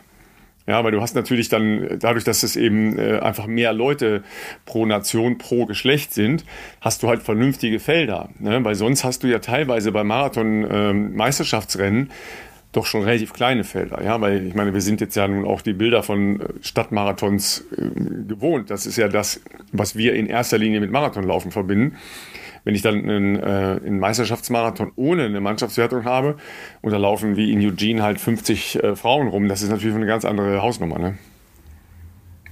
einer der Gründe eben, warum ich auch denke, dass das halt viele Nationen vielleicht sogar motivieren würde, dass man dann sagt, hey komm, wir schicken vier, fünf äh, Frauen, Männer pro Team äh, dahin, Klar, Prämien wäre äh, sicherlich auch äh, wünschenswert, äh, wobei, wenn man jetzt sieht, dass ja viele Athletinnen und Athleten schon bei Meisterschaften starten, weil sie da einfach starten wollen, weil es halt was Besonderes für, für ist. Äh, weiß ich nicht, äh, korrigiere mich gern, Davy, ich weiß nicht, aber ich gehe mal nicht davon aus, Ralf hat es ja schon angeteasert, dass ihr jetzt für den äh, EM-Titel irgendeine Art von Prämie erhalten habt, sondern das macht man ja aus persönlichem Ehrgeiz und weil man da eben auch sich gut präsentieren möchte in aller Regel. Ähm, deswegen, ich glaube sogar das Prämienthema für eine, für eine, wie auch immer, Weltmeistertitel oder was, wäre sogar wahrscheinlich eher sekundär. Es wäre einfach eine Frage, das überhaupt mal zu ähm, einzuführen wahrscheinlich. Ähm, und, und ich glaube, dass das gut funktionieren würde. Ich glaube auch, dass viele äh, wahrscheinlich auch, ist, für das jeder, oder gut, dieses Jahr war es jetzt halt schwierig, weil natürlich wir EM, WM im gleichen Jahr hatten. Das ist sonst nicht der Fall, aber in der Vergangenheit gab es sicherlich auch Athletinnen und Athleten, die äh, dann abgewogen haben, gehen wir zu einer WM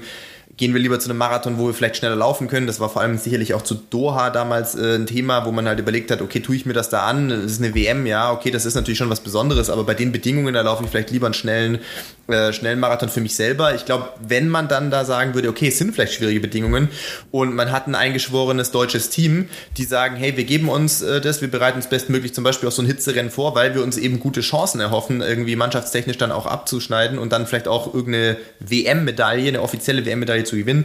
Das wäre, glaube ich, schon nochmal eine andere Motivation. Und, äh, und darüber hinaus, wie du gesagt hast, klar, äh, die Felder werden sicherlich sehr viel äh, dichter sein und man hat halt eigentlich im Prinzip auch äh, trotzdem noch ein bisschen verschiedene ähm, Erzählstränge, die man da, glaube ich, in der Übertragung auch äh, spannend aufbereiten kann. Aber gut, ich denke mir mal, äh, das wird jetzt nicht, äh, werde ich nicht der Erste sein, der vielleicht auf die Idee gekommen ist. Offensichtlich gibt es da keine Bestrebung, das zu machen, aus welchem Grund auch immer. Ähm, vielleicht ändert sich ja aber zukünftig mal noch. Vielleicht ich noch. glaube, dass man mit diesen Meisterschaften vor allem auch seinen Marktwert schon verbessern kann. Also wenn man ja eine Medaille und gutes Rennen bei Meisterschaften hat, dann ist der Nachruf da und wie viele Menschen das erreicht. Ich merke jetzt den Vergleich schon. Ich habe noch keinen großen Marathon jetzt außerhalb der Pandemie gehabt, wo ich eine besonders gute Leistung erbracht hätte. Ich bin nur Hamburg gelaufen im Frühjahr nach der Verletzung. Ähm, und der aber der Nachruf jetzt nach der EM, wie viele Leute das mitgekriegt haben, wie viele Leute meinem Papa zu Hause äh, ansprechen, äh, er erzählt immer ganz stolz, ähm, das ist jetzt nach der, nach der EM viel größer als ähm, ja, nach einem Städtemarathon, weil das einfach eine andere Präsenz hat. Und damit ist es indirekt doch ein Vorteil für den Athleten, weil man sich attraktiver macht für Sponsoren, man steht mehr in der Öffentlichkeit, man muss das dann auch für sich nutzen natürlich und es ist auch, es ist schön und es ist auch anstrengend. Ähm, aber ähm, das ist, glaube ich, schon der Mehrwert, den man auch hat, auch wenn es jetzt keine großen Prämien gibt, der aber zum beispielsweise, wenn man den finanziellen Antrieb hat, ähm, dass man ja dort dann einen anderen Marktwert vielleicht hat. Das ist, glaube ich, schon ein Punkt, den, äh, den man auch beachten muss, wenn man sich jetzt nur anschaut, ja klar, bei einer EM, äh, da verdient es nichts. Also ähm, ja. ja, vielleicht noch ein kurzer äh, Nachklapp. Ähm, tatsächlich sind die Prämien für diese WM, also in Eugene, erhöht worden. Ähm, es gab und gibt ab diesem Jahr 70.000 Dollar. Ja, das ist ja so im Moment halt auch noch mehr als 70.000 Euro, ja, weil der, der Eurokurs so schlecht ist. Ähm, für den Einzelsieger 35.000 für Bronze, 22.000 für den Dritten. Also da ist dann auch schon ein ziemlicher Cut dahinter. Und es gibt bis Platz 8. Dann okay. gibt es halt für die Staffeln, ja, das wäre jetzt ja so ein Äquivalent zu einer möglichen äh, Marathon-Mannschaft. Ähm, ja, für die Staffeln gibt es 80.000 Dollar, also ne, einmal, nicht für jeden Einzelnen. Und ähm, die zweiten erhalten 40 beziehungsweise 20.000. Ja. Insgesamt wurden 8,5 Millionen Dollar an Preisgeldern ausgeschüttet. Das muss natürlich auch erstmal als Verband akquirieren und verdienen, aber ähm, das ist, glaube ich, schon der Weg, ja, weil wenn ich, wenn ich sage, ich möchte professionellen Leistungssport betreiben, wir haben schon sehr oft über, äh, über Fördersysteme und so weiter hier gesprochen. Ja, nochmal als Erinnerung, wenn ich in, in Deutschland ähm, eine Goldmedaille bei Olympischen Spielen gewinne, jetzt nicht bei Weltmeisterschaften, bei Olympischen Spielen bekomme ich 15.000 äh, Euro. Ist das richtig? Ja, ne? 15.000 Euro von der Sporthilfe mhm. Sporthilfe. Über Marktwert reden wir da noch nicht, ne? weil das äh, ist natürlich sehr unterschiedlich. In welcher Sportart bin ich da? Was habe ich da für eine Geschichte hinter? Bin ich jemand, der, ähm, der damit okay ist, ähm, dann bei vielen Veranstaltungen eben auch aufzutreten, ja, weil viele Leute haben da überhaupt keinen Draht für, ja. Äh, das muss man natürlich auch sehen. Deshalb fände ich das eigentlich schon, schon auch richtig, auf einer europäischen Ebene entsprechende äh, Prämien auszuschütten, ne? weil das ähm, das Potenzial dafür ist, glaube ich, schon da. Das äh, kann man nicht anders sagen. Ne? Ja. Ja, so, so durftet ihr jetzt ja auch, ähm, Debbie, diese Woche bei äh, Jugend trainiert für Olympia auftreten, ne? wo ihr selber nie wart. ja, genau. Ähm, das, ähm, wir haben im Nachgang erfahren, wir haben da schön bei der Pressekonferenz äh, postuliert, nee, wir haben nie Kontakt damit äh, dahin gehabt. Unsere Schule hatte da äh, ja keine Angebote und wurden danach ein, dann korrigiert äh, von einer ähm, Mitschülerin aus den älteren Jahrgängen, die ähm, nämlich mit unserer Schule im Schwimmen wo durchaus sehr erfolgreich gewesen ist. Die waren jetzt doch tatsächlich sogar beim Bundesfinale gewesen.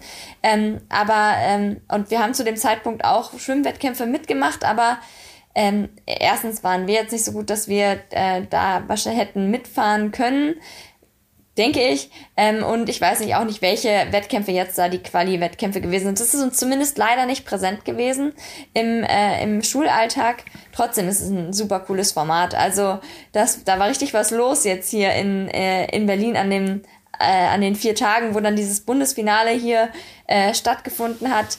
Diverseste Sportstätten, viele Schüler, die ja auch eine Begegnungsstätte äh, ja haben mit anderen Schulen es ist das Team-Event, was sie dann mit ihrer Schule, da sind wir wieder beim Team-Event, äh, Marathon-Team, ähm, aber auch die, die Schule als Team, wo man gemeinsam kämpft, jeder aber individuell versucht, seine guten Leistungen zu bringen und man wird sozusagen dann hier belohnt, dass man in die Hauptstadt fahren darf und ähm, sich austauschen kann. Und das ist eben diese Kombination aus, ja, wir machen Wettkämpfe, aber es geht vor allem eben auch ums, dass die Kinder zusammenkommen, ähm, sich austauschen ähm, und das ist ein extrem tolles Format. Es ist auch genau dieses, diese Pyramide, dass es ähm, auf lokaler Ebene eben gefördert werden muss und dass die, die dann gut sind, ja, sich dann sozusagen weit, immer weiter belohnen können, indem sie ja den nächsten Wettbewerb auf Landesebene und dann eben auf Bundesebene machen können. Also ich bin ein riesengroßer Fan von dem Format und ich finde es sehr schade, dass wir das so wenig genutzt haben in der Schulzeit und finde, das sollten viel mehr Schulen machen. Also man muss ja nochmal äh, eben als Erinnerung für viele, die jetzt eure Biografie nicht äh, direkt Flip auf dem Schirm haben, ihr habt ja äh, modernen Fünfkampf ähm, da in dem Zeitraum auch so einen Übergang aus der Schule raus noch gemacht, ja, zum, zum Studium hin. Und ähm, Tennis, wenn hier Wikipedia nicht lügt. Ja, also ihr wart sehr genau. vielseitig aufgestellt auf jeden Fall. Und das Schwimmen äh, beim legendären SSF Bonn, ne? da kommen ja eine, eine Menge sehr guter Schwimmer her. Also auf jeden Fall früher kamen da sehr, sehr viele sehr gute Schwimmer her. Ähm, aber dass die natürlich nicht gemerkt haben, dass ihr schwimmen könnt und unbedingt mal nach Berlin wollt, ja? was habt ihr gemacht? Seid ihr hingezogen. Ja, so ist es dann halt. Ne? oh, tatsächlich Schwimmen war immer so unsere Kampfdisziplin, muss ich sagen. Laufen ging immer gut. Schwimmen ja, äh, mein Trainer hat immer gesagt, nicht gegen das Wasser kämpfen, Baby. Ähm, weil ich das irgendwie immer, ich, auch, ich bin auch leider nicht beweglich in den Schultern. Ähm, das kam sicherlich noch dazu. Ja, Schwimmen war was, obwohl ich ausdauerorientiert bin, ähm, immer was, was, ja, äh, Training war, was ich abhaken musste. Aber ja, wir hatten, wir sind in der Tennisfamilie groß geworden. Unser Opa war Tennistrainer. Wir hätten im Tennis auch jede Förderung gekriegt, ähm, hatten leider nicht so viel Ballgefühl ähm, haben parallel aber da auch sogar noch Turnen gemacht äh, eine Zeit lang. Das war, glaube ich, das erste, was so als Leistungssport, also wenn man sagt, dass wenn man zu Wettkämpfen fährt, ist per Definition Leistungssport, dann war das Turnen. Ähm, und sind dann aber irgendwann ja in den Ausdauersport über die SSF Bonn eben gekommen, haben dort eine Zeit lang parallel so ein bisschen Triathlon, modernen Fünfkampf gemacht, ähm, und sind dann erstmal unsere erste große Sportliebe sozusagen beim modernen Fünfkampf geblieben. Das haben wir auch zehn Jahre lang betrieben, sind auch im Rahmen des Fünfkampfs, weil ähm, in Berlin ein Bundesstützpunkt ist, dann nach Berlin gekommen, um hier die Kombination ähm, Studium und Sport zu realisieren. Und in Berlin selber sind wir dann auch erst in die echte Leichtathletik sozusagen ähm, ja, reingekommen und ähm, haben dann Vereinswechsel in den Leichtathletikverein gemacht und Co. Aber ja, das war erst, äh, ich sag mal, zu einem schon, da waren wir schon ein höheres Semester. Also da war ich gerade noch U23. Ich habe noch eine U23, äh, 5000 Meter DM und ähm, 10 Kilometer Straße damals in Hamburg. Ähm, noch im SSF-Trikot gemacht, weil man kann ja nicht innerhalb des Jahres dann ähm, den, den Startwechsel machen und da die Leichtathletikabteilung aus den SSF ist leider nicht so erfolgreich wie die, ähm, die Schwimm- oder die moderne Fünfkampfabteilung. Und dann hatten sie auch keine Shirts. Und ich weiß noch, da haben wir uns noch äh, dann ein Vereinsshirt besorgen müssen. Und es war dann, Frauenshirts gab es keine mehr. Und dann bin ich wieder äh, bei der DM ja. mit so einem Männershirt, wo ich immer beim Laufen eigentlich in der Achsel mit meinem Daumen hängen geblieben bin, weil es so groß ausgedehnte Achseln hatte. Also ja, aber schön. Kenianisches Fitting. Ja, genau. Ja, those were the times. Ne? Ja, echt, wenn man das bedenkt, wie lange es keine vernünftigen Frauentrikots gab, ja, äh, gerade so im Mannschaftswettbewerben und, und äh, bei Teams und auch sicher bei Vereinskleidung, es ist einfach schon wirklich Absurdistan, ja, da reden wir von diesem Jahrtausend, das ist schon äh, schlimm genug, ja. Ähm, der Philipp kriegt immer ein bisschen Angst, weil wir hier dauernd Gäste haben, die alle schon Triathlon gemacht haben. Total krass, ja. Es ist äh, beeindruckend, ähm, auf jeden Fall. Ähm, was hat euch, äh, was hat euch wenn ihr schon so gut ausgebildet seid, so vielseitig ausgebildet seid, dass, wenn ihr schon, sag ich mal, im weitesten Sinne schwimmen könnt, äh, modernen Fünfkampf schon gemacht habt, was hat euch gegen du, eine... Du, du merkst diesen, diesen unglaublich tiefen Respekt, den ihr davon habt, dass man nicht Auf gleich jeden Fall. untergeht. Ja. Ich meine, wenn man so eine Inselbegabung hat wie ich und halbwegs ein Bein fürs andere bekommt, muss man halt laufen, in Gottes Namen. Bleibt einem nichts anderes übrig. Ne? Aber wenn man natürlich so vielseitig ist, ähm, was hat euch gegen den, äh, was hat euch vom Triathlon abgehalten? Weil da ist es ja so, ähm, äh, also ich, ich will es jetzt nicht hier äh, sagen, dass Laufen, äh, tot, also Laufen hat natürlich auch, wir sind alle Läufer total seine Vorzüge, aber ich sag mal, im Triathlon ist es ja nicht unüblich, dass man da auch, wenn man da schon ein bisschen was mitbringt von klein auf, durchaus auch sehr erfolgreich sein kann. Äh, entweder natürlich auf der olympischen Distanz, äh, wenn man auch mal Olympische Spiele sehen möchte, aber es gibt ja auch genügend deutsche Beispiele, äh, die natürlich auch in den noch längeren äh, Distanzen, also Langdistanz-Triathlon, sowohl Männer wie Frauen, extremst erfolgreich sind auf Weltniveau. Ja, tatsächlich. Also bei uns ist es damals so gewesen, dass wir bei den SSF ähm, eben dieses Format ähm, Triathlon moderner Fünfkampf. Es gibt re relativ viele äh, Jugendliche, die das so ein bisschen parallel machen. Das wird auch so aufgebaut. Mhm. Dort die Jugendgruppe. Man geht mal schwimmen, man geht mal laufen, man geht mal Radfahren, man macht mal Spiele. Ähm, und ähm, dann irgendwann entscheidet man sich sozusagen, äh, welcher Erwachsenen oder welcher ähm, ja, weiterführenden Trainingsgruppe man sich anschließt.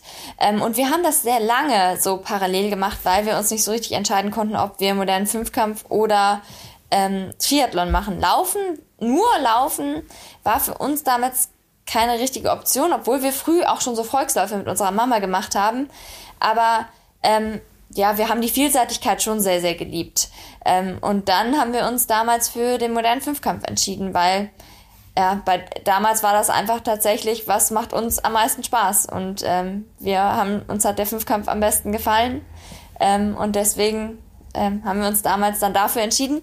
Wir haben eine Weile überlegt, ähm, ob Rabea und ich uns trennen, ob einer modernen Fünfkampf oder einer Triathlon macht. Okay. Ähm, eben damit wir diese, die Zwillingskonkurrenz, die sind wir halt von klein auf angewöhnt. Ähm, das fängt an bei dem, äh, ja, bei Stadtmeisterschaften ähm, und geht bis zur Olympia-Quali, aber Konkurrenten sind wir schon immer gewesen. Ähm, und deshalb haben wir genau überlegt, macht eine den modernen Fünfkampf und eine den Triathlon, wenn es sich anbietet, und haben uns dagegen entschieden, weil wir eben auch so gute Trainingspartner immer sind und weil damals war es noch so, unsere Eltern mussten uns immer abends vom Training abholen, weil wir in Bonn trainiert haben und selber in Niederkassel, das ist eine kleine Stadt zwischen Köln und Bonn, gewohnt haben. Und der Bus fuhr da abends nur einmal die Stunde und auch nur bis äh, 20.30 Uhr oder so. Das heißt, das Schwimmtraining hätten wir, hätten wir immer dann, wären wir nicht mehr nach Hause gekommen. Äh, heißt, wir mussten immer abgeholt werden. Und dann wären für unsere Eltern nochmal zwei Trainingszeiten gewesen, verschiedene, wo sie uns hätten abholen müssen. Oder wenn sie mit zu Wettkämpfen gefahren sind, der eine muss zum Triathlon, der andere zum Fünfkampf. Es war dann auch einfach tatsächlich eine logistische Sache, weswegen wir dann gesagt haben, nee, eigentlich ähm, sind wir gute Trainingspartner ähm, und ähm, es ist einfach deutlich weniger aufwendig, wenn wir den gleichen Sport machen. Bleiben wir jetzt erstmal dabei. Wer hätte was gemacht? Sehr gute Frage. Ihr hättet gewürfelt, oder? Ja, war das schon, stand das schon fest oder hättet ihr es irgendwie geworfen. ausgeknobelt? Also. Nee, so weit sind wir tatsächlich gar nicht, okay, okay. Äh, gar nicht gekommen. Ich, ich würde mal in den Raum werfen, dass ich wahrscheinlich eher beim Triathlon hängen geblieben wäre. Okay. Ähm, weil ich ähm, in den organischen Disziplinen tendenziell ähm, so ein bisschen die Vorteile hatte und Rabea war in den technischen Disziplinen besser. Und die, also technische Disziplinen, organische Disziplinen sind das Schwimmen und das Laufen. Ähm, und die technischen Disziplinen im modernen Fünfkampf sind das Fechten und das Schießen mhm. und auch das Reiten. Ähm, aber vor allem äh, Fechten und äh, Schießen. Und da war Rabea in der Regel, zumindest in den Jugendjahren, war es eher so, dass die da ein bisschen besser war. Deswegen würde ich jetzt mal spekulieren, dass es so gekommen wäre, aber hätte, hätte Fahrradkette nicht so weit. Äh, also erstmal gehen natürlich, gehen natürlich äh, Grüße und, und äh, größten Dank an alle Eltern raus, ja, die äh, ihre oh, Kinder ja. täglich äh, von A nach B und C zu äh, Trainings, Schulen, Wettkämpfen und so weiter fahren, weil ohne das ging, äh, Philipp hat das ja ja auch schon äh, x-fach erzählt, ja, und bei mir Klar. ist das ja auch nicht anders. Ich mache das jetzt natürlich dann auch mit meinen Kindern, ähm, aber das äh, ging ja nicht ohne, das muss man ja einfach sehen, ja, so wie du das geschildert hast, äh, Debbie, du, man wohnt dann halt eben nicht direkt neben dem Leistungszentrum, ja, das, die Beispiele hat es natürlich auch, äh, dass Leute halt auf dem Tennisplatz groß geworden sind, weil sie da nebenan gewohnt haben oder in der Schwimmhalle oder oder.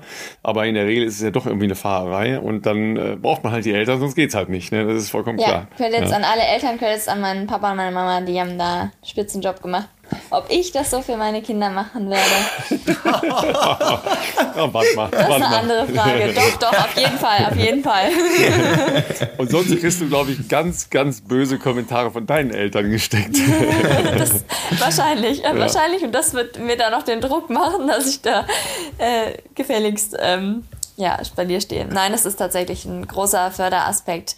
Generell, ähm, ja, dass man familiäre äh, Strukturen hat, die einen unterstützen. Das ist ein sehr großer Benefit, den wir immer gehabt haben, weil wir auch immer in einem Umfeld unterwegs gewesen sind, wo viel Sport gemacht wurde. Ähm, auch alle immer selber sportlich gewesen sind und wir da viel an Förderung egal wofür wir uns denn entschieden haben, bekommen haben. Und das ist gerade in so kleinen ähm, Disziplinen wie dem modernen Fünfkampf, wo es ja, es gibt nicht viele Leute, die das machen und es ist natürlich enorm aufwendig. Also alleine, wenn du dir überlegst, das als Jugendlicher zu machen und dir erstmal das Equipment für alle Disziplinen anschaffst. Also ähm, das ist auch eine, eine Kostenfrage. Ich hab, wir haben uns früher zu jedem äh, Weihnachten, Geburtstag nur immer Sportsachen, also Degen und Reitequipment, das ist so ultimativ teuer ähm, äh, besorgt. Und da braucht man natürlich auch eine, eine Family, die einem da aushilft. Meine erste äh, Fechteinkleidung war auch von eBay. Fechten, also ihr braucht bei Fechten die komplette, also Anzug, Maske, Degen, also da kriegt man nicht vom Verein irgendwie irgendwas äh, zur Verfügung gestellt? Äh, am Anfang, also es gibt immer, äh, bei uns gab es so einen Raum, wo ähm, ein paar Sachen zur Verfügung gestellt wurden, mhm. die man sich auch ausleihen konnte, mal für so ein Probetraining. Aber man möchte nicht Fechtsachen von anderen Menschen Fair enough, tragen. das ist natürlich ein guter Punkt, ja. Also, Ja. das ist Weißt du, wie es riecht Punkt. in solchen Räumen, Philipp? Weißt du, wie es da riecht? Ich, ich war leider noch nie fechten, aber Fun Fact, ich finde Fechten und man sieht es leider fast nur beispielsweise Olympische Spiele im Fernsehen. Ich finde das total geil. Ich gucke mir das total gerne an, weil es ist, es ist schnell, es ist irgendwie total spannend und ähm, ich würde das gerne mal selber ausprobieren. Da hätte ich Bock drauf. Aber Musst du- äh, wo macht man das? Ich gehe Musst du Sport wahrscheinlich gibt's in, studieren? Musst du Sport wahrscheinlich gibt's in studieren? Regensburg auch einen Fechtverein oder Fechtclub, aber äh, Nee, war da jetzt auch nicht, dass ihr mal vorbeigeschaut machen. Okay, Also ja, zumindest Sport an der. Sporthochschule gab es da gab's die Option, da konntest du Fechten als, als zusätzlichen Sport Hast äh, du gemacht. Ralf? Nee, wollte ich tatsächlich, ja, ich hatte so eine ähnliche Vorstellung, dass ich gesagt habe, irgendwie hat das was, ja, so eine äh, so eine Grundeleganz, ja, ne, aber auch so, so eine so eine Finesse, so eine. Taktik und so, ja, genau, schnellkräftig, so ein Ausfallschritt kriegt man ja vielleicht gerade noch hin. Bei mir ja. wird es langsam kritisch schon in meinem Alter, aber ja. damals konnte ich auch noch ohne Brille auch gut vorsichtig sehen. sein. Ja, solche, solche Geschichten ähm, gibt ja natürlich ein, äh, ein legendäres äh, Traditionsfechtturnier in, in Bonn, der Löwe von Bonn. Ja, das größte Fechtturnier, glaube ich, in Nordrhein-Westfalen, wenn ich das richtig äh, auf dem Schirm habe. Ja, ähm, ja ne, also solche, solche Sachen gibt es natürlich dann schon in den Sportlern, die wir jetzt nicht so auf dem Schirm haben, äh, wir äh, Flachland-Tiroler. Ähm, sag mir noch mal eben, Debbie, weil das ja eine spannende Diskussion nach den Olympischen Spielen war, äh, moderner Fünfkampf. Ist die Entscheidung jetzt eigentlich gefallen in Richtung Parcours laufen statt Reiten? Ja. Ja, ne? Ja, also da werden jetzt schon erste Also da musst du jetzt ja über ein Comeback im, im, im neuen modernen Fünfkampf nachdenken, oder? Ja, es ist tatsächlich jetzt ein sehr anderer Anspruch ähm, an den Athleten. Also äh, auch das, das Profil. Also wenn man sich überlegt, dass das Reiten als Disziplin ausgetauscht wird durch jetzt, das ist tatsächlich so ein, also Parcours, der wird jetzt vorgeschoben, soweit ich das verstanden habe, ähm, vor die anderen Disziplinen. Und dann, dann muss da halt ähm, äh, so ja Hindernisse sich an so ähm, Balken langhangeln, äh, Wände überspringen. Also das So ein ist, da bisschen schnell- Ninja das ist ein- Warrior, so klingt das für mich hier gerade. ja, das ist, es, es sieht genauso aus, wirklich. Und es Echt? ist natürlich an den, vom, von den Athleten, von seinem Training und vom Anspruch ganz der anderes, ne? Athletik Ja. etwas ganz, ganz anderes Ja. als das Reiten. Also Reiten, dich aufs, ähm, auf ein Tier setzen, dich ähm, mit dem anderen Individuum auseinandersetzen, ähm, auch die Erfahrungen, die du dafür, also es sind einfach technisch, also so weit auseinander Disziplinen, da gibt's fast nichts anderes. Also man braucht genau, tauscht diese Schnellkraft gegen ja, das Reiten mit seinen sehr, sehr unterschiedlichen äh, Ansprüchen aus. Und es ist schon extrem interessant oder es ist eine, eine, eine interessante Phase jetzt für den modernen Fünfkampf, weil die nächsten Spiele ja noch ähm, auch im alten Format ausgerichtet werden. Ähm, aber es ist ganz komisch, glaube ich, eine oder ich stelle es mir ganz äh, komisch vor, eine Sportart zu betreiben, die irgendwo endlich ist. Also Ey, du kannst ja nicht sagen, ich qualifiziere mich dieses Jahr nicht, aber ähm, dann fürs nächste Jahr. Ähm, sondern du musst dir jetzt auch überlegen, setzt du auf sozusagen auf das ähm, alte Format oder äh, schon aufs neue Format, jetzt gerade auch im Nachwuchsbereich. Ähm, super schwierige Phase Ja. jetzt gerade. Machst, Also machst, du schon mal, machst du schon mal spannend, Klimmzüge aber oder gehst noch reiten? Ne? Ja, Ich bin, ich bin äh, sehr froh, dass ich mit dem Laufen jetzt äh, meine nächste Liebe gefunden habe. Ähm, und wir machen sehr, sehr viel Kraft- und Stabi-Training tatsächlich. Ähm, aber das ist doch was anderes als äh, diese Hindernisparcours da. Aber Also denk ich mal an Igea. Ge- Denk mal an Igea. Ja, Auch äh, stark Johnny. Johnny Hilbert habe ich heute Morgen noch zufällig mit äh, telefoniert. Der steht jetzt halt der davor. Der hat halt 50 Kilometer nicht mehr. Hat seinen größten Erfolg als äh, Silbermedaillengewinner letztes Jahr da gehabt. Und jetzt äh, ist ihm ja, ja auch, ohne dass die gefragt worden wären, ja, hieß es dann, ja, ihr habt jetzt 35 Kilometer. Tschüss. Genau. Und das ist aber Also halt was ganz anderes von der Geschwindigkeit, von der, von der Herangehensweise. Und, und äh, dann- da stehst du da und sagst, ja, okay, und jetzt habe ich einen anderen Sport. Finde ich echt schwierig. Also äh, moderner Fünfkampf kann ich natürlich jetzt über die Sportart so nur als Beobachter sprechen und äh, mal jetzt abseits jeglicher Tierschutzdebatten, ob gerechtfertigt oder nicht.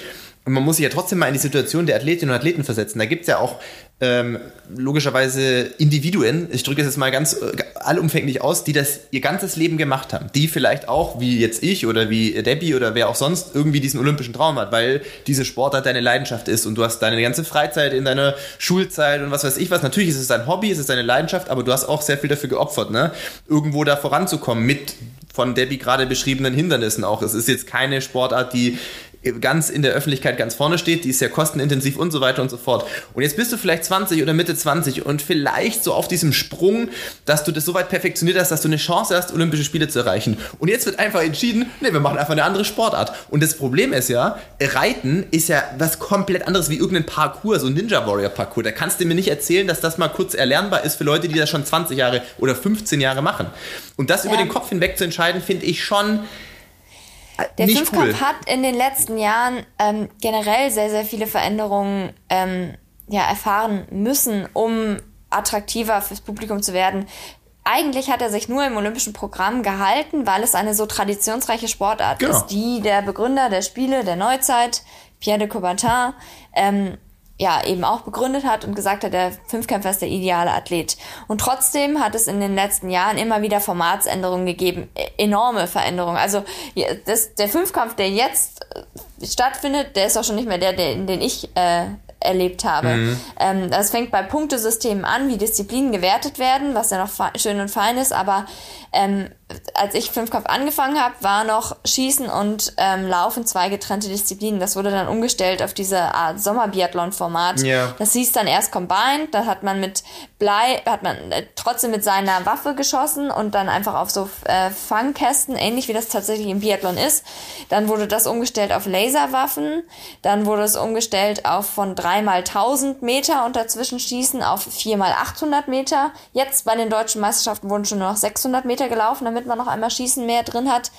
Das Fechten ist eigentlich ein 1 gegen 1 Format. Ähm, das ist auch das einzige, wie ich es jemals gefochten habe. Später hat man jetzt so ein Leiterformat Fechten hinzugefügt. Bei Fechten dauert halt einfach zweieinhalb Stunden. Ähm, das guckt sich kein Zuschauer an. Äh, das gucken sich nicht mal mehr die Teamathleten an, die dann einen Pausentag haben, weil sie es so langweilig finden. Total schade. Ähm, aber dem ist einfach so. Um das attraktiver fürs Publikum zu machen, gibt es jetzt eben, äh, es soll alles schnelllebiger sein. Gibt es dieses Leiterfechtformat. Das heißt, die Athleten müssen dann nach diesem eigentlichen Fechten, was die Punkte bringt, mussten sie sich nochmal auf die Planche stellen und dann äh, gibt es einfach ein Ranking, dass der ähm, in der Vorrunden ähm, schlechteste gegen den vorletzten Ficht. Wer den Treffer macht, bleibt stehen. Ähm, so dass es einfach nochmal kurz und knackig alle Leute sozusagen einmal auf der Bühne auftauchen, dass das ganz, ganz wenig Punkte gibt und eigentlich nicht viel relevant für die Relevanz für die Athleten hatte, das sei mal außen vor. Also es sind sehr, sehr viele Formatsänderungen. Ähm, drin gewesen, jetzt schon auch in den letzten Jahren, damit der Fünfkampf attraktiver wird fürs Publikum. Und es ist ein Stück weit natürlich auch immer im Interesse der Athleten, dass die Sportart attraktiver wird, weil sie stehen, haben immer auf der Abschussliste für die Olympischen Spiele gestanden. Da gibt es ja immer einen Pool von Sportarten, ähm, die ähm, diskutiert werden ob sie ähm, noch im olympischen Programm bleiben, während andere Sportarten diskutiert werden, ob sie ins olympische Programm kommen.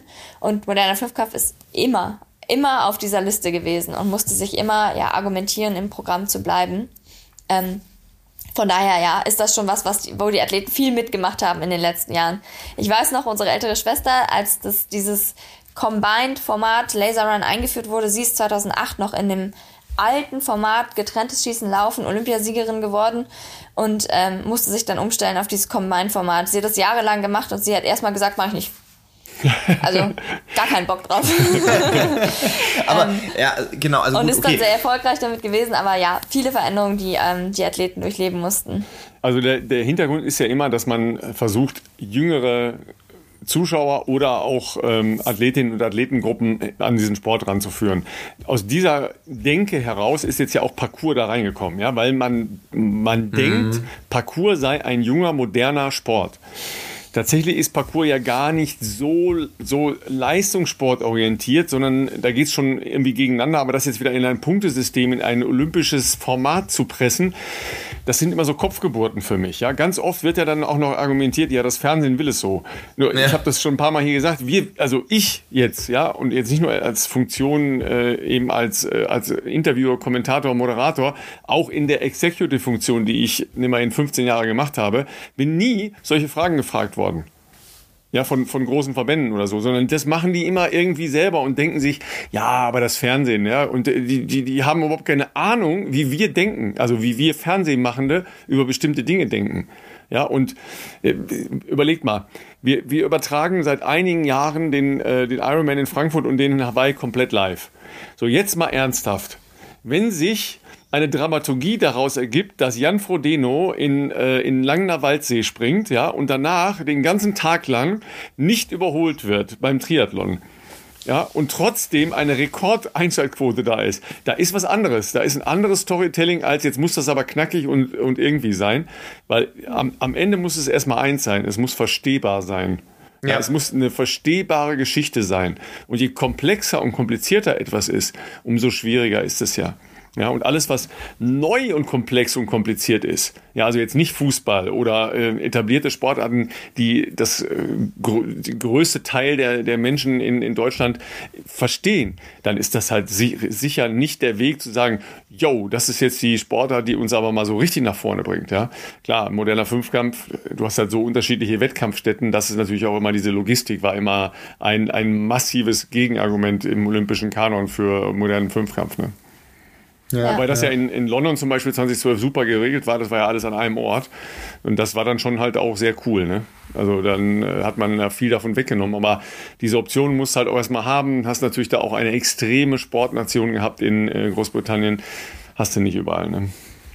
Ja, es ist halt äh, ja auch schön, wenn wir die Möglichkeit haben, so vielseitige Sportarten möglich zu machen. Ähm, das, also es ist ja auch irgendwo ein Luxus, den man haben oder den man hat als Land, als äh, Olympisches Komitee, dass man ja viele verschiedene Sportarten anbieten kann und dass man sich eben auch erlauben kann, aufwendige Randsportarten sozusagen mit im Programm zu lassen, einfach weil sie die Vielseitigkeit ausmachen. Ähm, und das ist eigentlich was, ja, was, was Schönes, aber es ist natürlich ein Prozess und es gibt auch andere Sportarten, die die ganze Zeit kämpfen, um ins olympische Programm zu kommen. Und im Endeffekt ist es immer der, ähm, ja, der Athlet, der da am wenigsten dafür kann und der es auch am wenigsten beeinflussen kann, welchen Lauf am Ende ja die, die Sportart dann nimmt. Die machen alle ihr Training, so wie wir alle, ähm, absolvieren das und ähm, müssen sich an neue Formate dann immer anpassen. Jetzt kommt, oh, jetzt ist die und die Änderung, ähm, weil wir haben auch nichts davon, wenn wir nicht attraktiv genug sind und dann aus dem olympischen Programm geschmissen werden. Das ähm, diskutiert ja auch kein Athlet weg. Ähm, aber genau, sich dann anzupassen, ähm, das ist sicherlich eine sehr, sehr große Herausforderung, die auch ja, die, gerade die modernen Fünfkämpfer in den letzten Jahren ähm, schon hatten, aber alle mitgemacht haben, eben weil sie auch alle im Programm bleiben wollten. Ja, klar. Ne? Breakdance, Philipp, ne? 2024, deine Chance. Ich wollte gerade sagen, wenn alle Stricke reißen, habe ich noch einen Plan B, Leute. ja, aber tatsächlich ist das ja so, ne? Also dies, das gehört zum Olympischen Programm 2024, ja, ähm, auch heiß diskutiert. Ähm, aber klar, Bouldern, äh, also Klettern hatten, hatten wir jetzt in, in Rio das erste Mal das war natürlich jetzt in München bei den Europameisterschaften schon eine geile Veranstaltung da in der Stadt. Ne? Ich weiß nicht, ob äh, einer von euch da war. Das war schon nicht so schlecht. Ne? Nicht live vor Ort, aber die Bilder natürlich auch im TV ja. gesehen. Das war ein absoluter Publikumsmagnet. Das war ja wirklich ein Happening. Und äh, also für mich jetzt auch so, der nicht wahnsinnig kletterbewandert ist, so, wenn du siehst, wie die diese Wand hoch hochklettern in, in was für eine Geschwindigkeit, als wäre es einfach ja. flach, ist einfach krass. Also Fand ich, äh, fand ich mega. Das zum Beispiel kann ich mir sehr gut vorstellen, dass das auch ähm, also das ist vorher vielleicht eher ein bisschen Special Interest gewesen für eben die Kletter-Community, aber dass man das jetzt in große internationale Formate ähm, auch mit reinnimmt und auch einem größeren Publikum zeigt, äh, ist für mich total verständlich, dass das zum Beispiel äh, auch extrem gut ankommt und bestimmt auch viele junge Kids äh, begeistert, äh, sich vielleicht eher sowas auch zuzuwenden und äh, das, das ist ja auch äh, absolut in Ordnung. Meine, man hat ja heute auch wirklich, äh, vielleicht auch, weiß ich jetzt nicht, Leute korrigiert mich, wenn ich da falsch liege, aber ich würde jetzt auch mal sagen, wir haben heute auch eine andere Infrastruktur wahrscheinlich in den meisten Städten, äh, was überhaupt solche Boulder-Hallen anbelangt. Also ich würde jetzt mal sagen, vor 10, 15, vielleicht 20 Jahren war das jetzt sicherlich auch nicht so flächendeckend äh, verbreitet, wie es jetzt vielleicht heute der Fall ist, aber das ist ja ähm, natürlich auch ein hervorragender Nährboden hoffentlich auch für, für zukünftige äh, Talente dann. Ja, also so vom subjektiven Empfinden in den letzten Jahren ähm, habe ich auch viele Leute ja im Bekanntenkreis, die jetzt Klettern gemacht haben, was früher fand ich nicht so. Ich, in Berlin gibt's auch zig Kletterhallenplätze, wo man das machen kann. Und es ist echt, ja, auch ein bisschen eine Trendsportart, glaube ich. Und ja, ich habe es auch nur ähm, im, im Fernsehen gesehen in München, aber da war richtig, äh, richtig Stimmung. Also ja, das hat die Leute auf jeden Fall motiviert zuzuschauen und ähm, ja, ist einfach halt ein Trend und so verändern sich natürlich auch die Trends, die Sportartentrends einfach. Ja. Drei Straßen weiter war ja euer Ziel. Ne? In München ähm, war ja schon auch eine besondere Situation, nicht ins Stadion reinlaufen. Das kann man so oder so finden. Ja? Die Traditionalisten sagen unmöglich. So war es jetzt auch nicht so schlecht. Klar, äh, sind natürlich eine Menge Dinge zusammengekommen. Erstens äh, ganz gutes Wetter. Ähm, der, der Zuschaueraspekt ist sicher irgendwie ein bisschen aufgegangen, den sich die Veranstalter ja da ähm, erhofft hatten. Ich bleibe dabei, äh, die Anstoßzeit äh, für Männer- und Frauenrennen, also der Startschuss ist natürlich in der Mittagszeit Schwachsinn, bleibt, bleibt so, die haben halt Schwein gehabt, weil es der, der, kühlste Tag der, der Im Woche ganzen war. August war wahrscheinlich. so ähnlich, ja. Ähm, aber nimm uns jetzt nochmal mit ähm, in das Rennen rein. Weil du, du hast ja eben auch noch über den Zwillingsgedanken in eurer leistungssportlichen äh, Doppelkarriere gesprochen. Ihr seid ja die ganze Zeit in der Gruppe zusammengelaufen. Habt ihr habt ihr eine interne Absprache äh, bis da und da und dann ist Feuer frei oder ähm, redet ihr überhaupt während des Laufes? Wo, wo fängt ähm, das gemeinsame ähm, ja auch mit den anderen, ne? also mit Dominika Meyer, mit Miri Datke und ähm, Christina Händel und so weiter. Ja, wie habt ihr das alles zusammen gemacht, erlebt und wie er, äh, entwickelt sich das dann während des Laufes? Ähm, ja, also ich, ich hatte ja schon erzählt von den Schwierigkeiten der Meisterschaft, ähm, dass es einfach super schwierig ist, dann an so ein Rennen ranzugehen. Also ich habe jetzt irgendwie keinen Kilometerschnitt, den ich sage, den laufen wir mal los ähm, äh, und den ziehen wir durch und weil das ist die Zielzeit und ja, hoffen wir, dass wir durchkommen sozusagen oder hoffen wir, dass wir einen Negativ-Split laufen können. Ähm, so war die Herangehensweise dieses Mal natürlich nicht. Ähm, wir haben ein bisschen spekuliert, man schaut sich die Startlisten an, wie könnte das Rennen verlaufen. Ähm, auch uns dann ja gemeinsam mit unserem Coaching gesetzt und gesagt, ja, wir, kann sein, dass sich, sich eine Spitzengruppe bildet ähm, um die starke Niederländerin, die eigentlich eine deutlich schnellere Bestzeit ähm, stehen hat als der Rest. Ähm, aber und hatten dann uns so ein bisschen auch ausgemalt, vielleicht dann die Verfolgergruppe zu sein und dort dann unser Ding zu machen. Dann kam es anders, da hat niemand am Anfang Tempo gemacht und schwupps waren wir in der äh, Führungsgruppe eigentlich mit drinne. Wir hatten vorher mit, äh, mit unserem Trainer abgesprochen, dass wir bis 320 Tempo eigentlich alles mitgehen können und das dann auch sollen. Ähm, und so haben wir es auch gehalten. Ähm, Rabea und ich hatten schon gesagt, dass wir versuchen, ähm, uns so lange wie wir können gegenseitig zu unterstützen, auch für den Fall, dass es eben dann keine Gruppe gibt oder dass sich die Gruppen dann ähm, aufbrechen, weil den Luxus, den wir haben, dass wir so Trainingspartner auf Augenhöhe sind, die sich auch dann in der Vorbereitung von der Leistung so gut einschätzen können. Und wir haben ja auch alle Tempoeinheiten trainiert. Das ist auch eine ein Stück weit Routine, ein Luxus, den wir mitbringen, den wir dann auch nutzen wollen. Ähm, deswegen hatten wir das schon so gesagt, ähm, dass wir auf jeden Fall versuchen, zusammenzuarbeiten. Ähm, wir waren beide immer am Ende der Führungsgruppe ähm, so und hatten auch unseren Struggle bei den Verpflegungsstationen. Da habe ich immer versucht, mich zurückfallen zu lassen, ähm, ein Stück weit, damit nicht alle deutschen Mädels sechs Leute gleichzeitig auf 50 äh, Zentimeter Verpflegungstisch gleichzeitig zurennen. Ähm, wir hatten auch uns eine schöne Hitzestrategie äh, im Vorhinein äh, zusammengebastelt im wahrsten Sinne des Wortes, weil wir uns so Cappies ähm, äh, genäht und optimiert haben.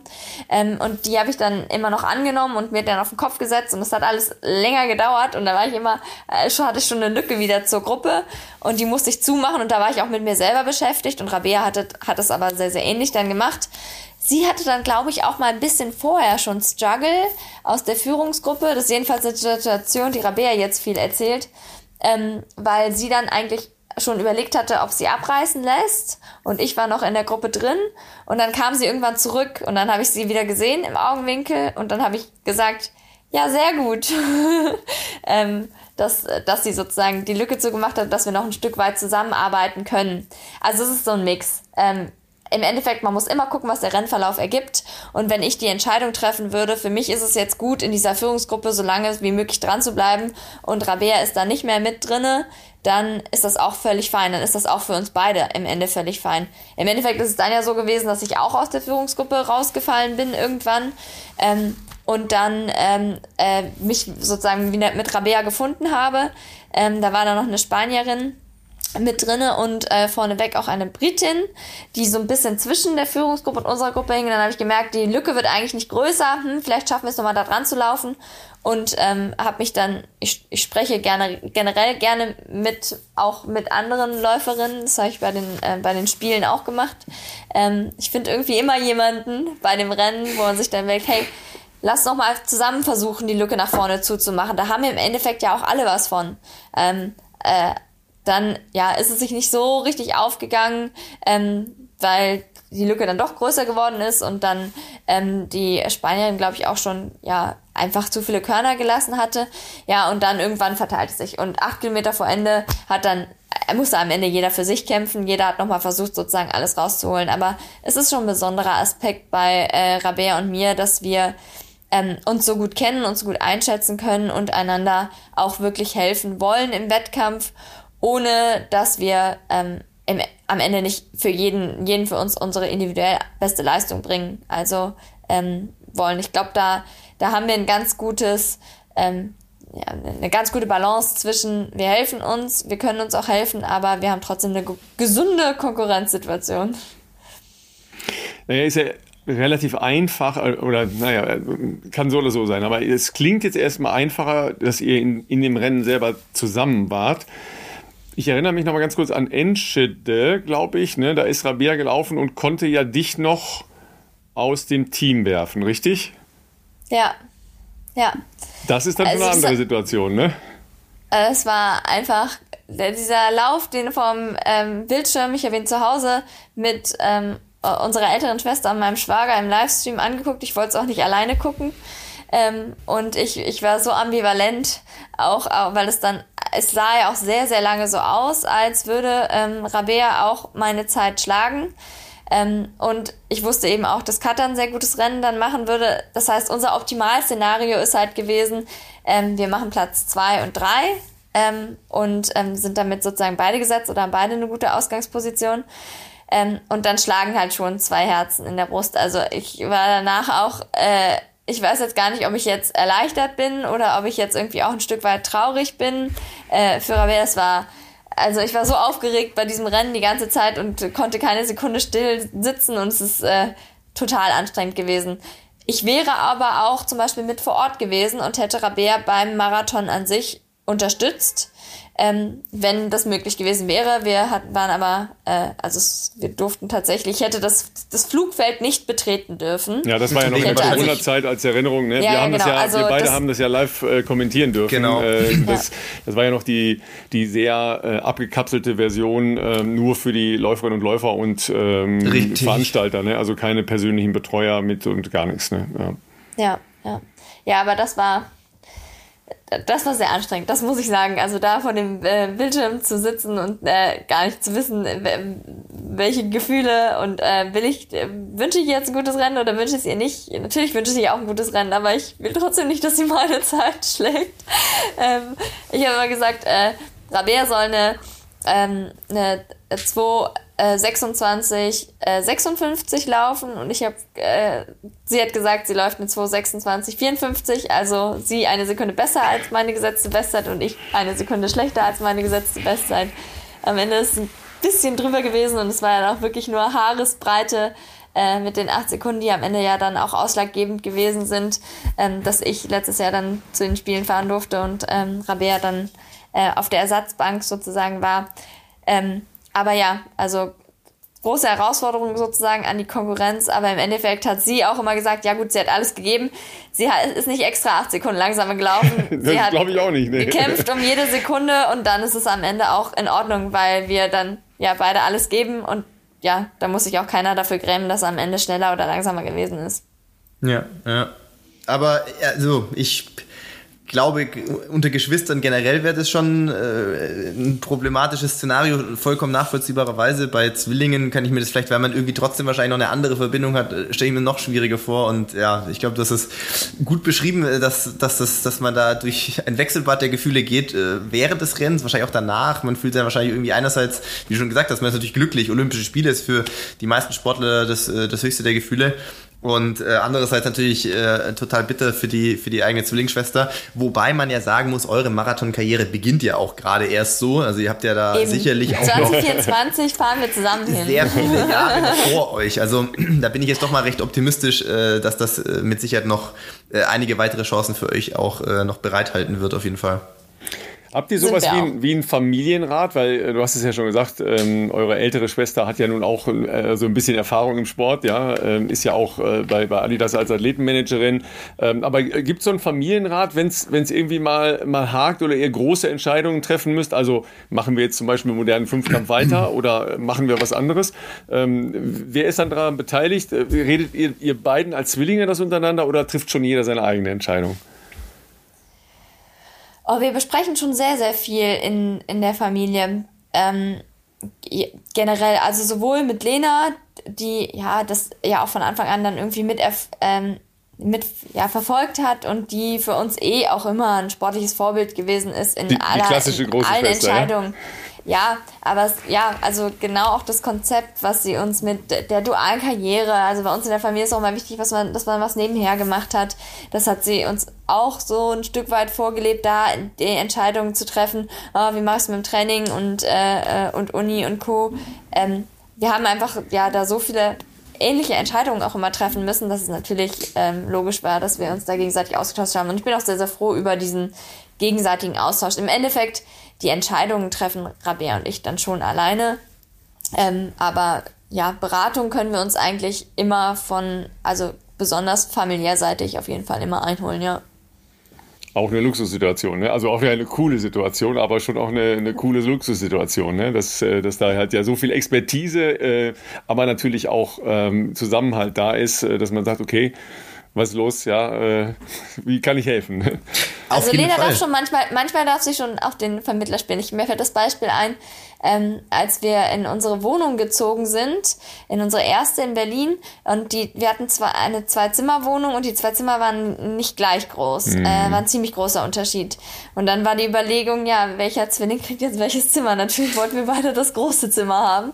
Ähm, und dann haben wir einen Vertrag aufgesetzt, dass die, die das äh, größere Zimmer bekommt, ähm, oh, ich hoffe, ich kriege es jetzt als zusammen, jedes Mal den Müll runterbringen muss, jedes Mal das Bad putzen muss, äh, und es war noch irgendwas dabei. Oder vielleicht war es auch nur Müll und, und wollte, Badezimmer. Wollte keiner mehr das große Zimmer oder wie? nee, Rabea hat das große Zimmer genommen äh, und ich das kleine. Und sie hat tatsächlich immer das Bad geputzt und immer den Müll runtergebracht. und Lena hatte diesen Vertrag ähm, ja, sozusagen aufgesetzt und dann auch als äh, unabhängige cool. Instanz, Richterin, gegengezeichnet. Ich glaube, den Zettel, der fliegt sogar noch irgendwo in der äh, Schublade rum, das so witzig cool.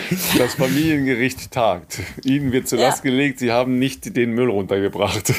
Ja, genau. Und hier bin ich jetzt ehrlich gesagt immer noch ein bisschen nachlässig. Jetzt sind wir in einer anderen Wohnung. Ich habe wieder das kleine Zimmer, ähm, aber ähm, Diesmal haben wir diesen Deal zumindest nicht. Äh, und ähm, ich bringe aber immer noch, glaube ich, seltener den Müll runter. Dafür mache ich andere Sachen häufiger. So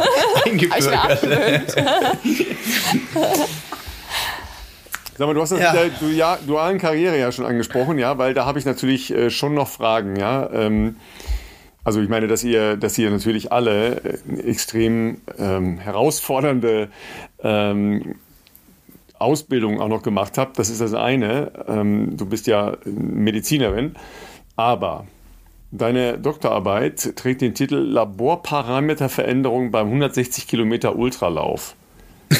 Sonst, ist noch alles, noch sonst ist noch alles klar oder geheime, geheime Wünsche, die da schlummern oder was ist los? Ich, ich, ich werde oft gefragt, aber ich glaube, das ist sogar von ähm, Menschen, die gar nicht wissen, worüber ich ähm, eine Promotion geschrieben habe, ob ich Ultralauf machen würde. Ich glaube, das ist so generell das Schicksal eines Marathonläufers, dass man dann immer irgendwann gefragt wird, klar. und kannst du dir jetzt auch Ultramarathon vorstellen? ähm, äh, ich, das Thema, ich habe Glück gehabt mit dem Thema. Ich habe auch angefangen ähm, mit der Promotion, als ich noch modernen Fünfkampf gemacht hatte und noch gar nichts mit Marathonlaufen zu tun hatte. Ach, okay. Also ich habe 2016 angefangen, 2016 ist die Studie gelaufen, die größere Studie 2016, 2017. Ähm, da, da habe ich noch keinen Marathon gemacht, deswegen, ähm, das war damals, äh, ich hatte eine, im sechsten Semester macht man an der Charité so ein also eine kleine Hausarbeit, wissenschaftliches Arbeiten und die soll auch als Absprung dienen, dass man ähm, am Institut, wo man dann eventuell diese Hausarbeit schreibt, die vielleicht auch ausbauen kann zu einer Doktorarbeit, auf jeden Fall, dass man die wissenschaftlichen Kontakte hat und sich ein bisschen mit wissenschaftlichem Abendbearbeiten beschäftigt.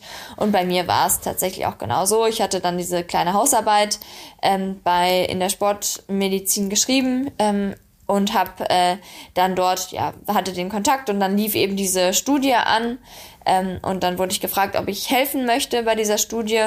Und sozusagen für das Helfen und das Mitarbeiten bei dieser Studie bekommt man dann eine Doktorarbeit. Dann bekommt man Daten zum Auswerten.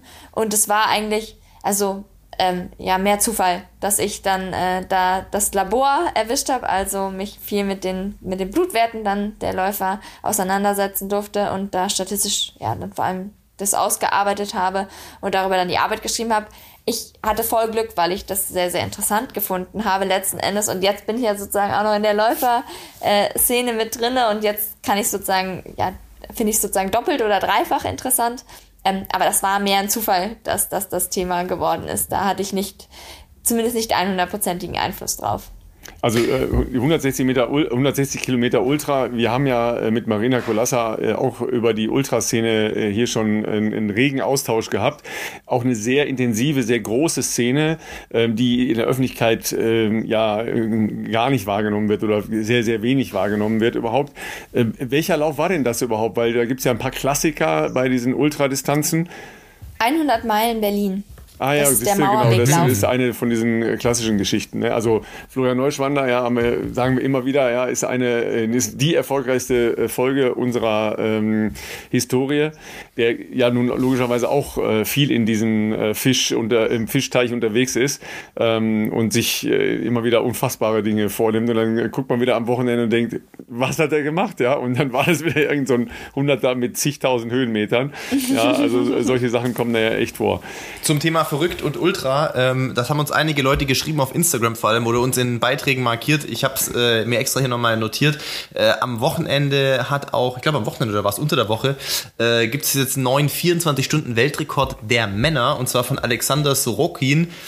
Der ist einfach mal 319,614 Kilometer in 24 Stunden gelaufen. Das entspricht ziemlich genau einem äh, 430er Schnitt. Also falls ihr mal nichts zu tun habt und Bock habt, 24 Stunden zu laufen, könnt ihr mal einen Selbstversuch machen, wie weit ihr da so kommt. Man, man, kann das sogar im Winter, glaube ich, auch ähm, in der Halle laufen, auf um einer 200 Meter Bahn, wenn man, ah, wenn man ganz hart ist. Boah. Da kriegst du ja auch echt die, die Krise. Also das ist wirklich ähm, ja für Hartgesottene was. Äh, vielleicht müssen wir uns das für nächste Woche nochmal detaillierter anschauen. Aus, es fällt ein Weltrekord am Wochenende. Dann wird ziemlich sicher nicht darüber gesprochen, sondern über den Weltrekord von Elliot.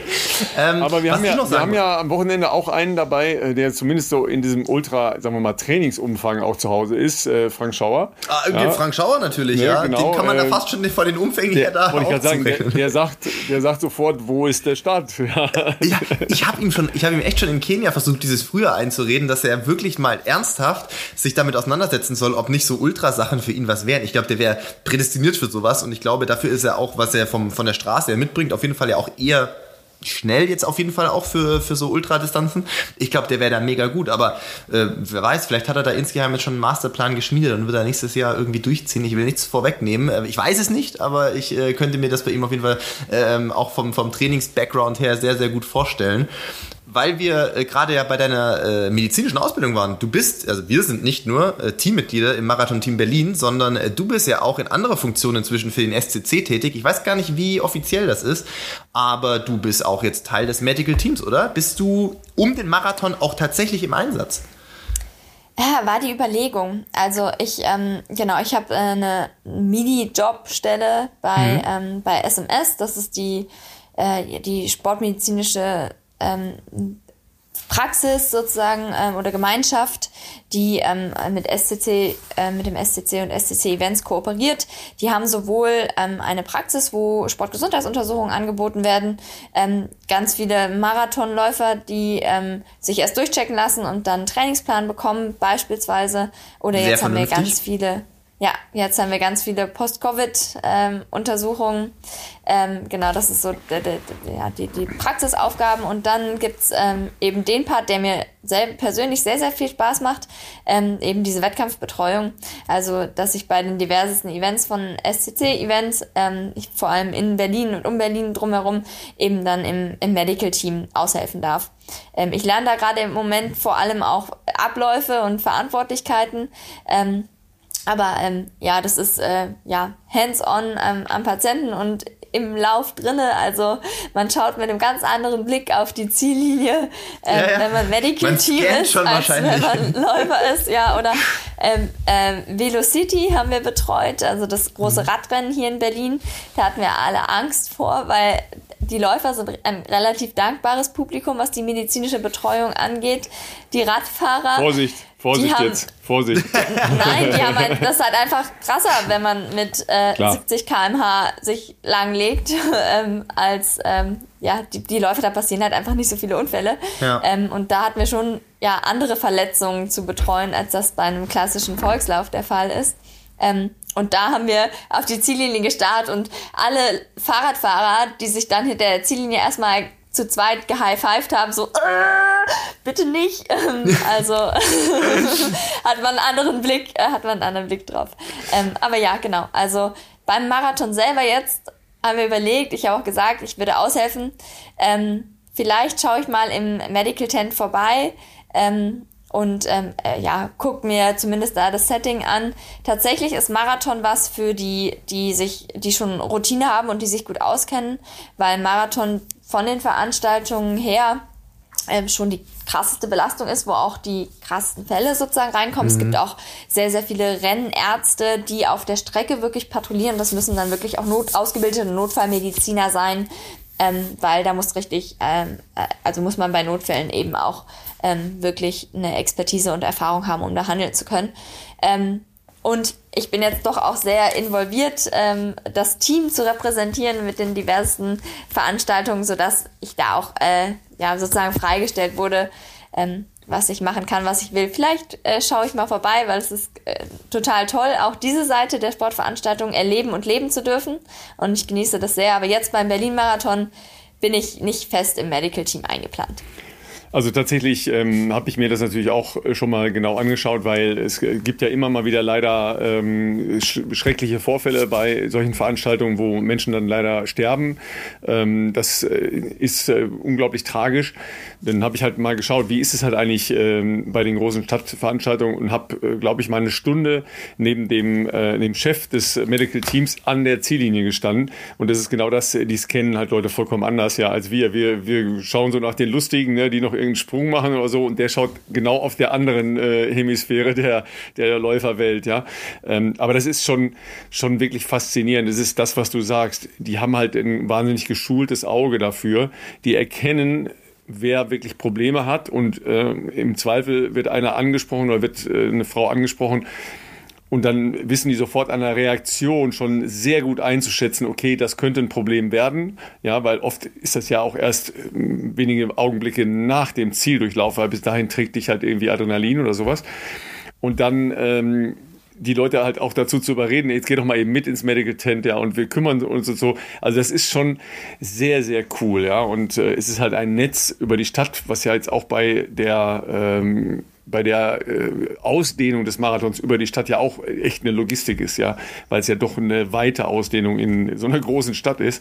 Und da überall Leute zu haben, die dann eben auch im Zweifel schnell überall zugreifen können, ist schon eine echte Herausforderung. Aber äh, das ist wirklich mit hoher Expertise angelegt in Berlin, muss man schon ja, sagen. Ja, auch die, die Verantwortlichkeiten, ähm, für welchen, man muss sich überlegen, für welchen Bereich der Veranstalter dann ja auch medizinisch verantwortlich ist, wenn was ist. Also durch die ganze Stadt, diese 42 Kilometer, das ist ja auch ein enormer logistischer Aufwand, ähm, da ja überall sozusagen äh, Leute parat zu haben. Und bei, für die Fälle, bei denen etwas passiert, ist es aber in der Regel schon so, dass dann extrem schnell eben Hilfe da sein kann. Und dann ist es für die Leute fast glücklicher. Also diese schweren Fälle beim Marathon sind in der Regel äh, vorerkrankte Fälle. Das sind auch die jungen Leute, die eben einen angeborenen Herzfehler haben, der bisher nicht entdeckt wurde und die dann eben diesen tragischen plötzlichen Herztod erleiden. Sind Gott sei Dank nicht viele Fälle, aber es kommt vor.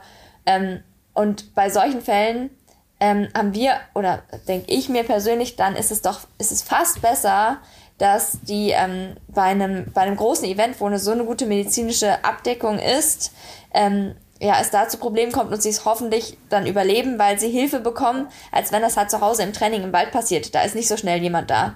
Ähm, von daher, Glück im Unglück, das sind dann auch sehr, sehr traumatische Erlebnisse für das Team, wenn wirklich Leute versterben. Das sind Fälle, die auch das Medical Team hier ganz, ganz, Gott sei Dank, ganz, ganz selten erlebt. Ähm, und ähm, die, ja, die dann auch nachgearbeitet werden und die ähm, ja dann auch ja doch nach Nachwirkungen auch von dem Event mit sich ziehen. Also das ist Gott sei Dank sehr, sehr, sehr selten der Fall. So, jetzt möchte ich von euch beiden Profis natürlich noch einen sportlichen Ausblick haben, äh, weil ich äh, muss sprechen am Wochenende. Ich brauche ein bisschen Futter. Ne? Jetzt müsst ihr mir noch erzählen, was, worauf ich mich sportlich freuen darf am Wochenende. Also Elliot ist ja klar, da ist ja nur die Frage, ich habe einen Geheimtipp. Läuft, nee, das geht ja, nicht um, geht ja gar nicht um Gewinnen. Bei ihm geht es ja immer um die Frage, läuft der Weltrekord oder nicht. Ja, also er selber wurde gestern in einer kenianischen Zeitung, das wirst du gelesen haben, Philipp. Klar, die habe ich abonniert. Äh, zitiert mit, äh, er kann sich das schon gut vorstellen, Bestzeit zu laufen. Da wissen wir, was das heißt. Ja, also er kann sich gut vorstellen, Bestzeit zu laufen. Äh, das hatte, glaube ich, auch, äh, war, glaube ich, ein gewisser Marketing-Speech auch drin, ja, weil er ja mit der nächsten Generation äh, der Nike-Schuhe läuft. Also das hatte ich schon, schon das Gefühl. Aber wie, wie ist eure Einschätzung? Ja, ähm, bei, bei den Männern, klar, Elliot, dann Johannes, euer Teammitglied, Johannes Motschmann. Ähm, ein Riesenfeld bei den Männern in dem Bereich, sagen wir mal grob zwischen 2,7 und 2,15. Ähm, bei den Frauen ist es leider aus deutscher Sicht ja ein bisschen, äh, bisschen dünner, aber auch eine Teamkollegin von euch läuft und äh, Kira D'Amato. So, jetzt ihr. Ähm, Ladies first? Möchte, möchte, wollte gerade sagen, Debbie, möchtest du anfangen? ähm, ja, ich, ich finde es äh, äh, super schwierig. Also, dass Kira ja zum Beispiel einen amerikanischen Rekord auch im Visier hat. Ähm, das könnte vielleicht auch mit eines äh, der Highlights im Frauenbereich werden.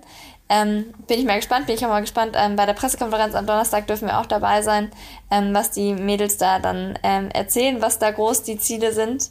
Ähm, und bei ja, den Männern, wenn ein Weltrekord fallen würde, ich meine, wenn irgendwo Weltrekorde fallen, dann in Berlin. Und wenn es schon mal geklappt hat, ähm, wenn er fit ist und das hier angreifen kann, dann hoffe ich, dass das äh, zu einem Mega-Event macht. Aber also ich persönlich kann jetzt nicht einschätzen, ich könnte jetzt auch nur raten, ähm, ob das, was jetzt bei, bei ihm werden, wirklich äh, realistisch werden könnte oder nicht. Ich, ähm, da, genau. Da, er ist kein Trainingskamerad, kann nicht mal ein Zwilling, den ich jeden Tag im Training sehe, wo ich das ziemlich gut beurteilen kann.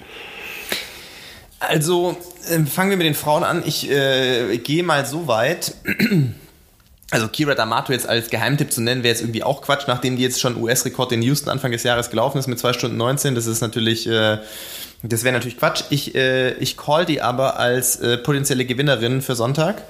Äh, aus verschiedenen Gründen, weil, äh, also ich hätte natürlich auch gerne noch Sarah Hall da gesehen. Das wäre aus US-Sicht ja. ein super spannendes ich, Duell ich, gewesen ich in auch, Berlin. Ich, ich auch. Ist halt natürlich auch, also sind beide ähm, sehr, sehr spannende Geschichten. Ja, die erzähle ich aber erst am Sonntag. Da müsst ihr schon mal zuhören bei mir im ersten. Müsst ihr, müsst ihr in der AD einschalten, Ralf. Ich kenne die Geschichten natürlich, aber ähm, ihr, ihr, kriegt die natürlich jetzt nicht hier bei unserem Podcast, sondern die müsst ihr am Sonntag live in, im ersten äh, verfolgen. Nee, also ich glaube, die ist aber tatsächlich auch sehr gut in Form. Ich folge ihr auf Strava. Ich weiß nicht, inwiefern sie da alles ähm, online stellt, aber die Sachen, die sie online stellt, sind ähm, echt gut. Es ist interessant, dass die auch wahnsinnig, also verhältnismäßig geringe Umfänge läuft, falls da überhaupt alles online ist. Das ist immer mit einem Vorbehalt. Nichtsdestotrotz, die qualitativen Einheiten sind, sind nicht schlecht. Die hat ja auch ein paar Rennen jetzt im Sommer gemacht, äh, tatsächlich alle äh, in den USA, aber auch äh, bekannte ähm, Straßenlaufklassiker in den USA, muss man sagen. Und zuletzt auch die 20 Kilometer US-Meisterschaften, die sie auch gewonnen hat. Also die ist auf jeden Fall in einer, in einer sehr, sehr guten Verfassung, in der ich ihr auch zutraue, äh, diesen US-Rekord aus dem Frühjahr zu verbessern. Und ich glaube, wenn du den verbessern kannst, also wenn du in einer Form bist, wo du halt dann vielleicht möglicherweise unter 2 Stunden 19 laufen kannst, dann äh, bist du auf jeden Fall auch eine, eine sehr veritable Kandidatin, äh, um logischerweise zu gewinnen. Und äh, bei den Männern, ich bin, also das letzte Mal, als äh, Weltrekord gelaufen wurde, habe ich es an dem Morgen, ich glaube sogar, dass ich war ich da sogar bei euch in der ARD irgendwie mit Jesse Wellmer im Zielbereich? Ich weiß es nicht mehr ganz genau. Ähm, da habe ich es aber, glaube ich, gecallt. Also da habe ich schon gesagt, äh, die Bedingungen waren mega gut. Und zwar mega gut definiere ich mit, es ist so 8 Grad vorm Start es ist kalt. Wenn du da stehst, ist dir kalt, aber es ist schon so ein blauer Himmel, deswegen ist es kalt und so die Sonne guckt schon durch. Das heißt, sobald du die Sonne auf der Haut hast, fühlt es sich schon ein bisschen warm an. Das sind die Bedingungen, wo Weltrekord gelaufen wird. Und wenn wir die Bedingungen am Sonntag haben, dann glaube ich, äh, ist sich auch Elliot sehr wohl bewusst, dass das wahrscheinlich seine letzte Chance wird. Ich will jetzt nicht sein Karriereende äh, irgendwie hier äh, prognostizieren, Paris aber 24 steht fest auf seinem Plan.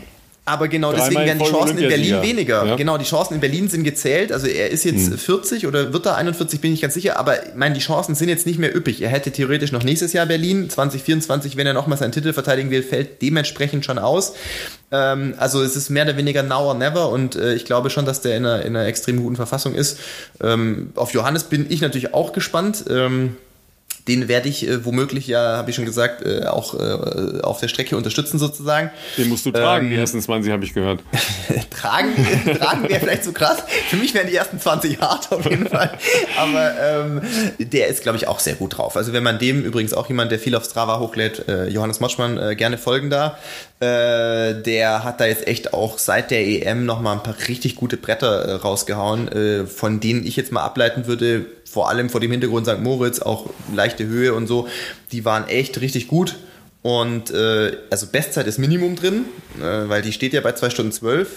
Würde ich jetzt mal sagen, ähm, die Frage ist eher, äh, geht es vielleicht auch unter 2 Stunden 11 und das würde ich ihm auf jeden Fall zutrauen. Und nebenbei sind über 20 Japanerinnen und Japaner dabei, Krass. die das Ganze nochmal richtig Boah. flauschig machen. Ja, wir hatten ja hier über den Lake Biwa äh, Marathon im vergangenen Jahr, als die sich qualifizieren mussten für die Olympischen Spiele schon mal ges gesprochen. Da waren ja bei den Männern die ersten 20 unter 208. Mhm. Nur mal das so als Erinnerung. Und jetzt müssen die sich qualifizieren für das Ausscheidungsrennen für die Olympischen Spiele. Deshalb sind so viele da. Und Berlin ist eine Option für die, also von, vom Verband offiziell benannt, ja, das Rennen, bei dem du dich qualifizieren kannst für das Qualifikationsrennen. Also ne, klingt jetzt ein bisschen komplizierter, aber ist so. Das heißt, okay. mit Blick auf äh, 2024 sind da jetzt schon so viele Japanerinnen und Japaner da und ähm, ihr kennt die halt auch die sind jetzt äh, nicht bekannt für defensive Herangehensweisen. Ja, bin ich, ich, bin gespannt, wie viele bei, bei Elliot vorne in der ersten Gruppe mittoben. Okay. Okay, es wird spannend. Äh, wir lassen uns, äh, wir lassen uns da gerne überraschen. Es sind natürlich auch ein paar gute Frauen dabei. Also es ist nicht die allererste Garde, ja, sowohl mhm. bei den Männern als auch bei den Frauen nicht, sondern es sind die, die sich dann halt qualifizieren müssen. Ja, ähm, weil ich glaube, die Quali-Normen sind äh, 211 für, bei den Männern und 228 bei den Frauen für das Rennen, wo es dann um die Olympiaplätze geht. Also das ist krass. die Quali-Norm für das nationale Ausscheidungsding. Das ist Wahnsinn in Japan, ey, wirklich krass. Ja. Aber die haben natürlich auch eine Wahnsinnsdichte. Das ist, ja, wie gesagt, viel, vielfach hier gar nicht so bekannt, aber wir haben das hier ab und zu schon thematisiert. Das ist, das ist heftig. So, Debbie, wo kann man dich sehen am Wochenende? Wo kann man mit dir laufen, wenn man jetzt kein, äh, keine Startnummer hat für den Marathon? Ähm, so 100% steht der Plan noch nicht, aber ähm, am Samstag werde ich auf jeden Fall auch auf der Messe sein, wahrscheinlich am Mittag ähm, und dann ähm, zum Adidas Store noch rüberfahren. Das ist jetzt der Plan. Ansonsten gibt es am, ähm, genau, es ist Get Together, ähm, ist am, oh, ich, unser Coach hat uns einen äh, Plan ausgearbeitet, wo alle Termine draufstehen. das ja. auswendig zu lernen äh, ist schwer. Auf jeden Fall auch nach dem, äh, am Sonntag nach dem Rennen. Ähm, äh, ich werde überall vor Ort sein. Ganz eventuell mache ich meinen Tempo-Dauerlauf auch ähm, äh, im Rahmen vom äh, Marathon. Ich habe jetzt Tobi so weit überredet, dass ich das machen darf. Ähm, ich wollte gerade sagen, hast, hast du mit Marc noch gefeilscht, dass du noch eine Startnummer bekommen hast? ja, ja, ja, doch. Also ähm, das wäre das wäre schon. Steht Wir sitzen an der Quelle. 100%ig, aber so wenig Zeit, dass ich kaum zum, zum eigenen Training komme und dann äh, viel besser als unter Marathon-Wettkampfbedingungen sein Training zu absolvieren, auch was Abläufe und Trinken und sowas angeht, äh, bekommt man, glaube ich, nicht. Deswegen steht das noch zur Debatte, steht noch nicht 100%ig, aber genau, also auf der Messe bin ich auf jeden Fall am Samstag. Wir werden aber auf Instagram auch nochmal ähm, Bescheid geben, wo man uns wie am besten treffen kann, wenn der Plan dann zu 100% steht. Ja, und Philipp, wir müssen ja an die Leute denken, äh, ne, wir veröffentlichen ja das hier am Freitagmorgen. Das heißt, du musst alle deine Termine danach, also die 27 Termine nach dem, nach dem Download-Zeitpunkt nennen.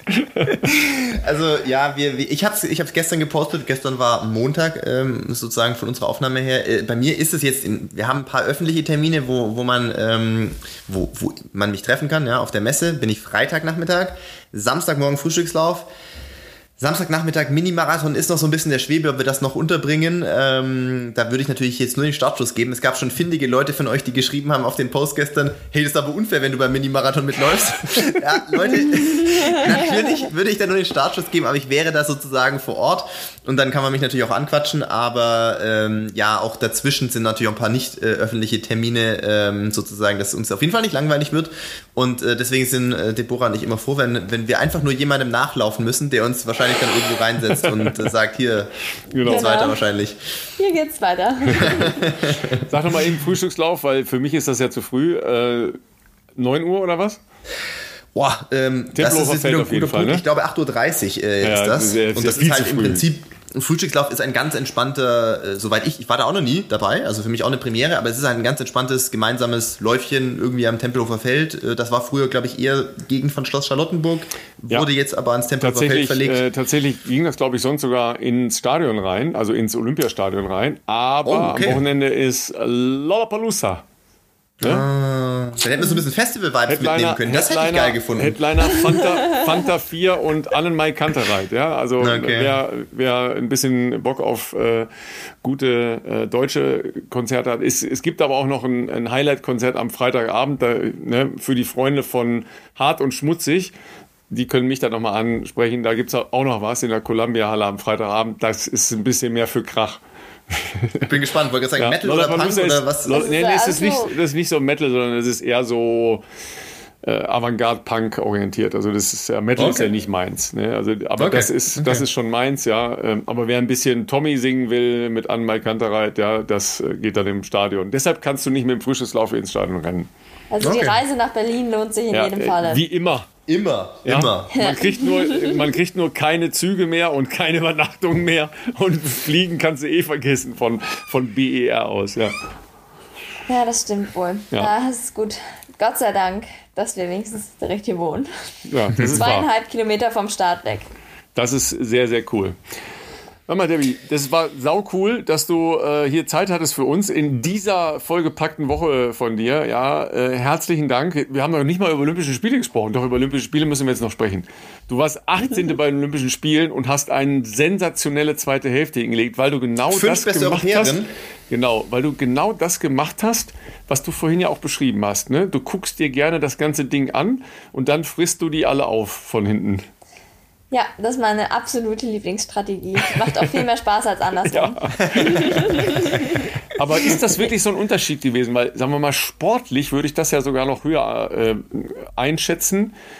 so eine Platzierung in, in so einem Rennen, wo ja auch sehr viele sehr, sehr gute äh, Läuferinnen aus der ganzen Welt dabei waren, als ähm, dein, also ich will den nicht schmälern, den zehnten Platz, aber der 18. Platz bei Olympia ist sportlich eigentlich noch ein, noch ein Hauch höher gewesen, oder?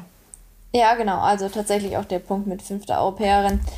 Ähm, ich glaube, dass tatsächlich die äußerlichen Bedingungen ähm, in äh, Sapporo sehr mit reingespielt haben. Ähm, ich war deswegen auch so vorsichtig, ähm, weil ich noch nie bei Hitze einen Marathon gelaufen bin ähm, und bin auch also ich laufe schon gerne auch eine zweite schnelle Hälfte, aber ich bin enorm vorsichtig das ganze Rennen angegangen, ähm, weil ja ich dies nicht einschätzen konnte, was dann am Ende doch passiert bei so einem Hitzemarathon und habe das Ganze sehr kontrolliert, habe mich sehr darauf fokussiert, ähm, mich möglichst runterzukühlen, immer mit Eis und Wasser. Ähm, auch aus Gesprächen, die ich vorher mit den Gehern geführt habe, die deutlich mehr Hitzeerfahrung schon hatten, teilweise auch in Doha dabei gewesen sind oder schon ihre Wettkämpfe absolviert hatten. Ähm, von daher war das einfach meine Rennstrategie und die ist für mich aufgegangen, sodass ich am Ende ja viele Plätze dann gut machen konnte und das war dann vielleicht am Ende mein Vorteil und auch der Grund, warum ich dann, ich hatte die 38 beste Zeit, glaube ich, ähm, äh, in der Meldeliste vorab ähm, und ähm, habe mich dann sozusagen auf Platz 18 verbessert. Und ich glaube, das lag einfach an dieser Renneinteilung, dieser konservativen Renneinteilung, ähm, die ich ja da eigentlich der, den Umgebungsbedingungen ähm, und dem geschuldet bin, dass ich einfach das selber, mich selber gar nicht einschätzen konnte bei Hitzerennen. Also meine Vorsicht sozusagen hat sich am Ende ausgezahlt. Das ja. wär, ist für mich jetzt so die These, warum es dort bei mir gut geklappt hat. Aber ähm. Smart Racing ne, ist ja das eine. Ähm, aber schnellere zweite Hälfte, das ist natürlich, also ich meine, das will ja im Prinzip jeder. Ne? Also jeder Marathonläufer träumt ja davon, die erste Hälfte nicht jetzt zu trödeln und dann schneller zu laufen, klar, sondern trotzdem Negativ Split zu laufen. Ja. Aber wie macht man das? Ja, jetzt nochmal jetzt noch als, als Tipp für alle, die am, am Sonntag laufen, ja, Philipp, ja. Wie, wie mache ich das, dass ich das hinkriege und nicht kaputt gehe? Naja, also sich am Anfang wirklich zusammenreißen und ähm, sich zu denken, ja, ähm, wer jetzt hier zu schnell losläuft, ähm, wir sehen uns, der Marathon ist lang, wir sehen uns bei Kilometer 42 wieder. Also das ist so das, wie ich es mir versuche zu sagen, wenn die Konkurrenten alle losrennen, ähm, die irgendwie die gleichen Zeiten laufen wollen. Ähm, aber ja, und wenn es dann ein, zwei Mal geklappt hat, dann bekommt man auch eine gewisse Sicherheit, ähm, dass das eigentlich die Rennstrategie ist, aber im Endeffekt muss auch jeder für sich selber rausfinden, was die ideale Rennstrategie ist, weil natürlich kann man auch Zeit verschenken, wenn man ähm, zu vorsichtig losläuft, ähm, dann macht man das hinten raus sozusagen auch nicht mehr gut. Also es ist eine Kunst. Ähm, wenn es einfach wäre, dann äh, könnte das ja jeder. Das kann ich nur zurückgeben, weil ich habe es noch nicht oft geschafft.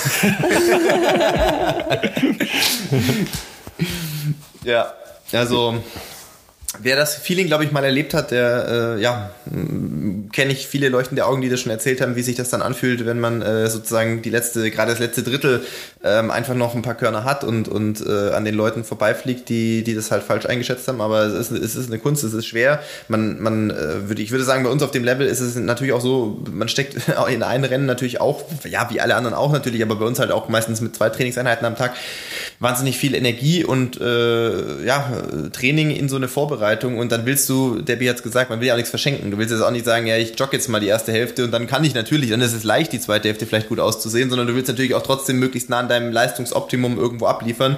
Und das ist, glaube ich, so ein bisschen dieser, diese, diese Gratwanderung, die äh, sehr schwer ist. Ähm, zu finden natürlich. Ähm, jede Vorbereitung läuft ein bisschen anders. Man kann jetzt auch nicht pauschal sagen, jetzt wenn es einmal gut ging, dann machst du das nächste Mal nur ein bisschen schneller. Vielleicht hat im Training dann trotzdem irgendwas nicht gepasst, Tagesform, keine Ahnung. Also ja, es ist auf jeden Fall eine Kunst, wer das kann, äh, ja, habe ich, hab ich äh, großen, großen Respekt vor.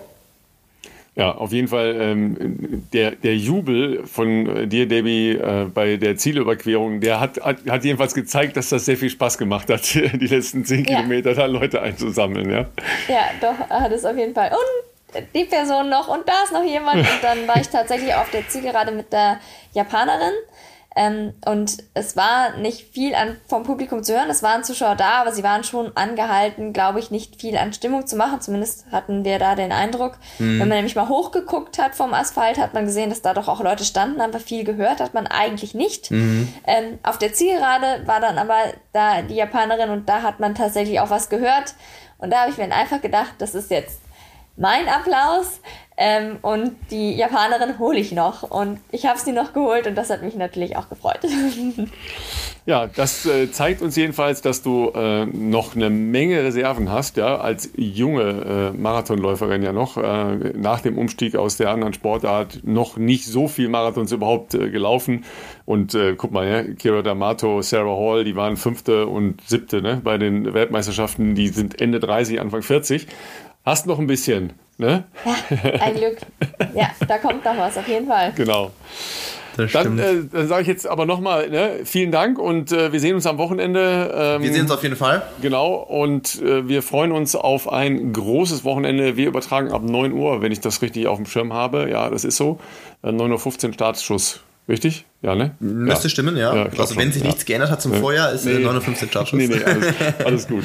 Ja, und dann halt auch noch lang im RBB-Fernsehen. Ja, Jan Fitschen wird an meiner Seite sein. Mal gucken, ob der rechtzeitig da ist oder noch schnell ein Selfie am Brandenburger Tor macht. Hatten wir auch schon mal. Ja, wo ist eigentlich der Jan? Ja, der muss noch schnell ein Foto machen. Das ist aber, nicht, das ist aber gar nicht so nah. Ja, das ist auch relativ weit weg, das Brandenburger Tor. Das, man denkt immer, ja, das ist ja da direkt, aber das ist nicht so nah. Ja. Das stimmt. Das äh, sollte man auch wissen, wenn man da durchläuft, dass es dann doch nochmal 400 Meter sind bis ins Ziel. Äh, Habe ich auch schon so meine Erfahrung gemacht. Äh, das erste Mal äh, Berlin-Marathon dachte ich mir auch, oh, geschafft oder so gut wie geschafft. Und danach dachte ich mir, oh, verdammt, das ist doch noch, das Ziel ist noch nicht mal sichtbar wirklich.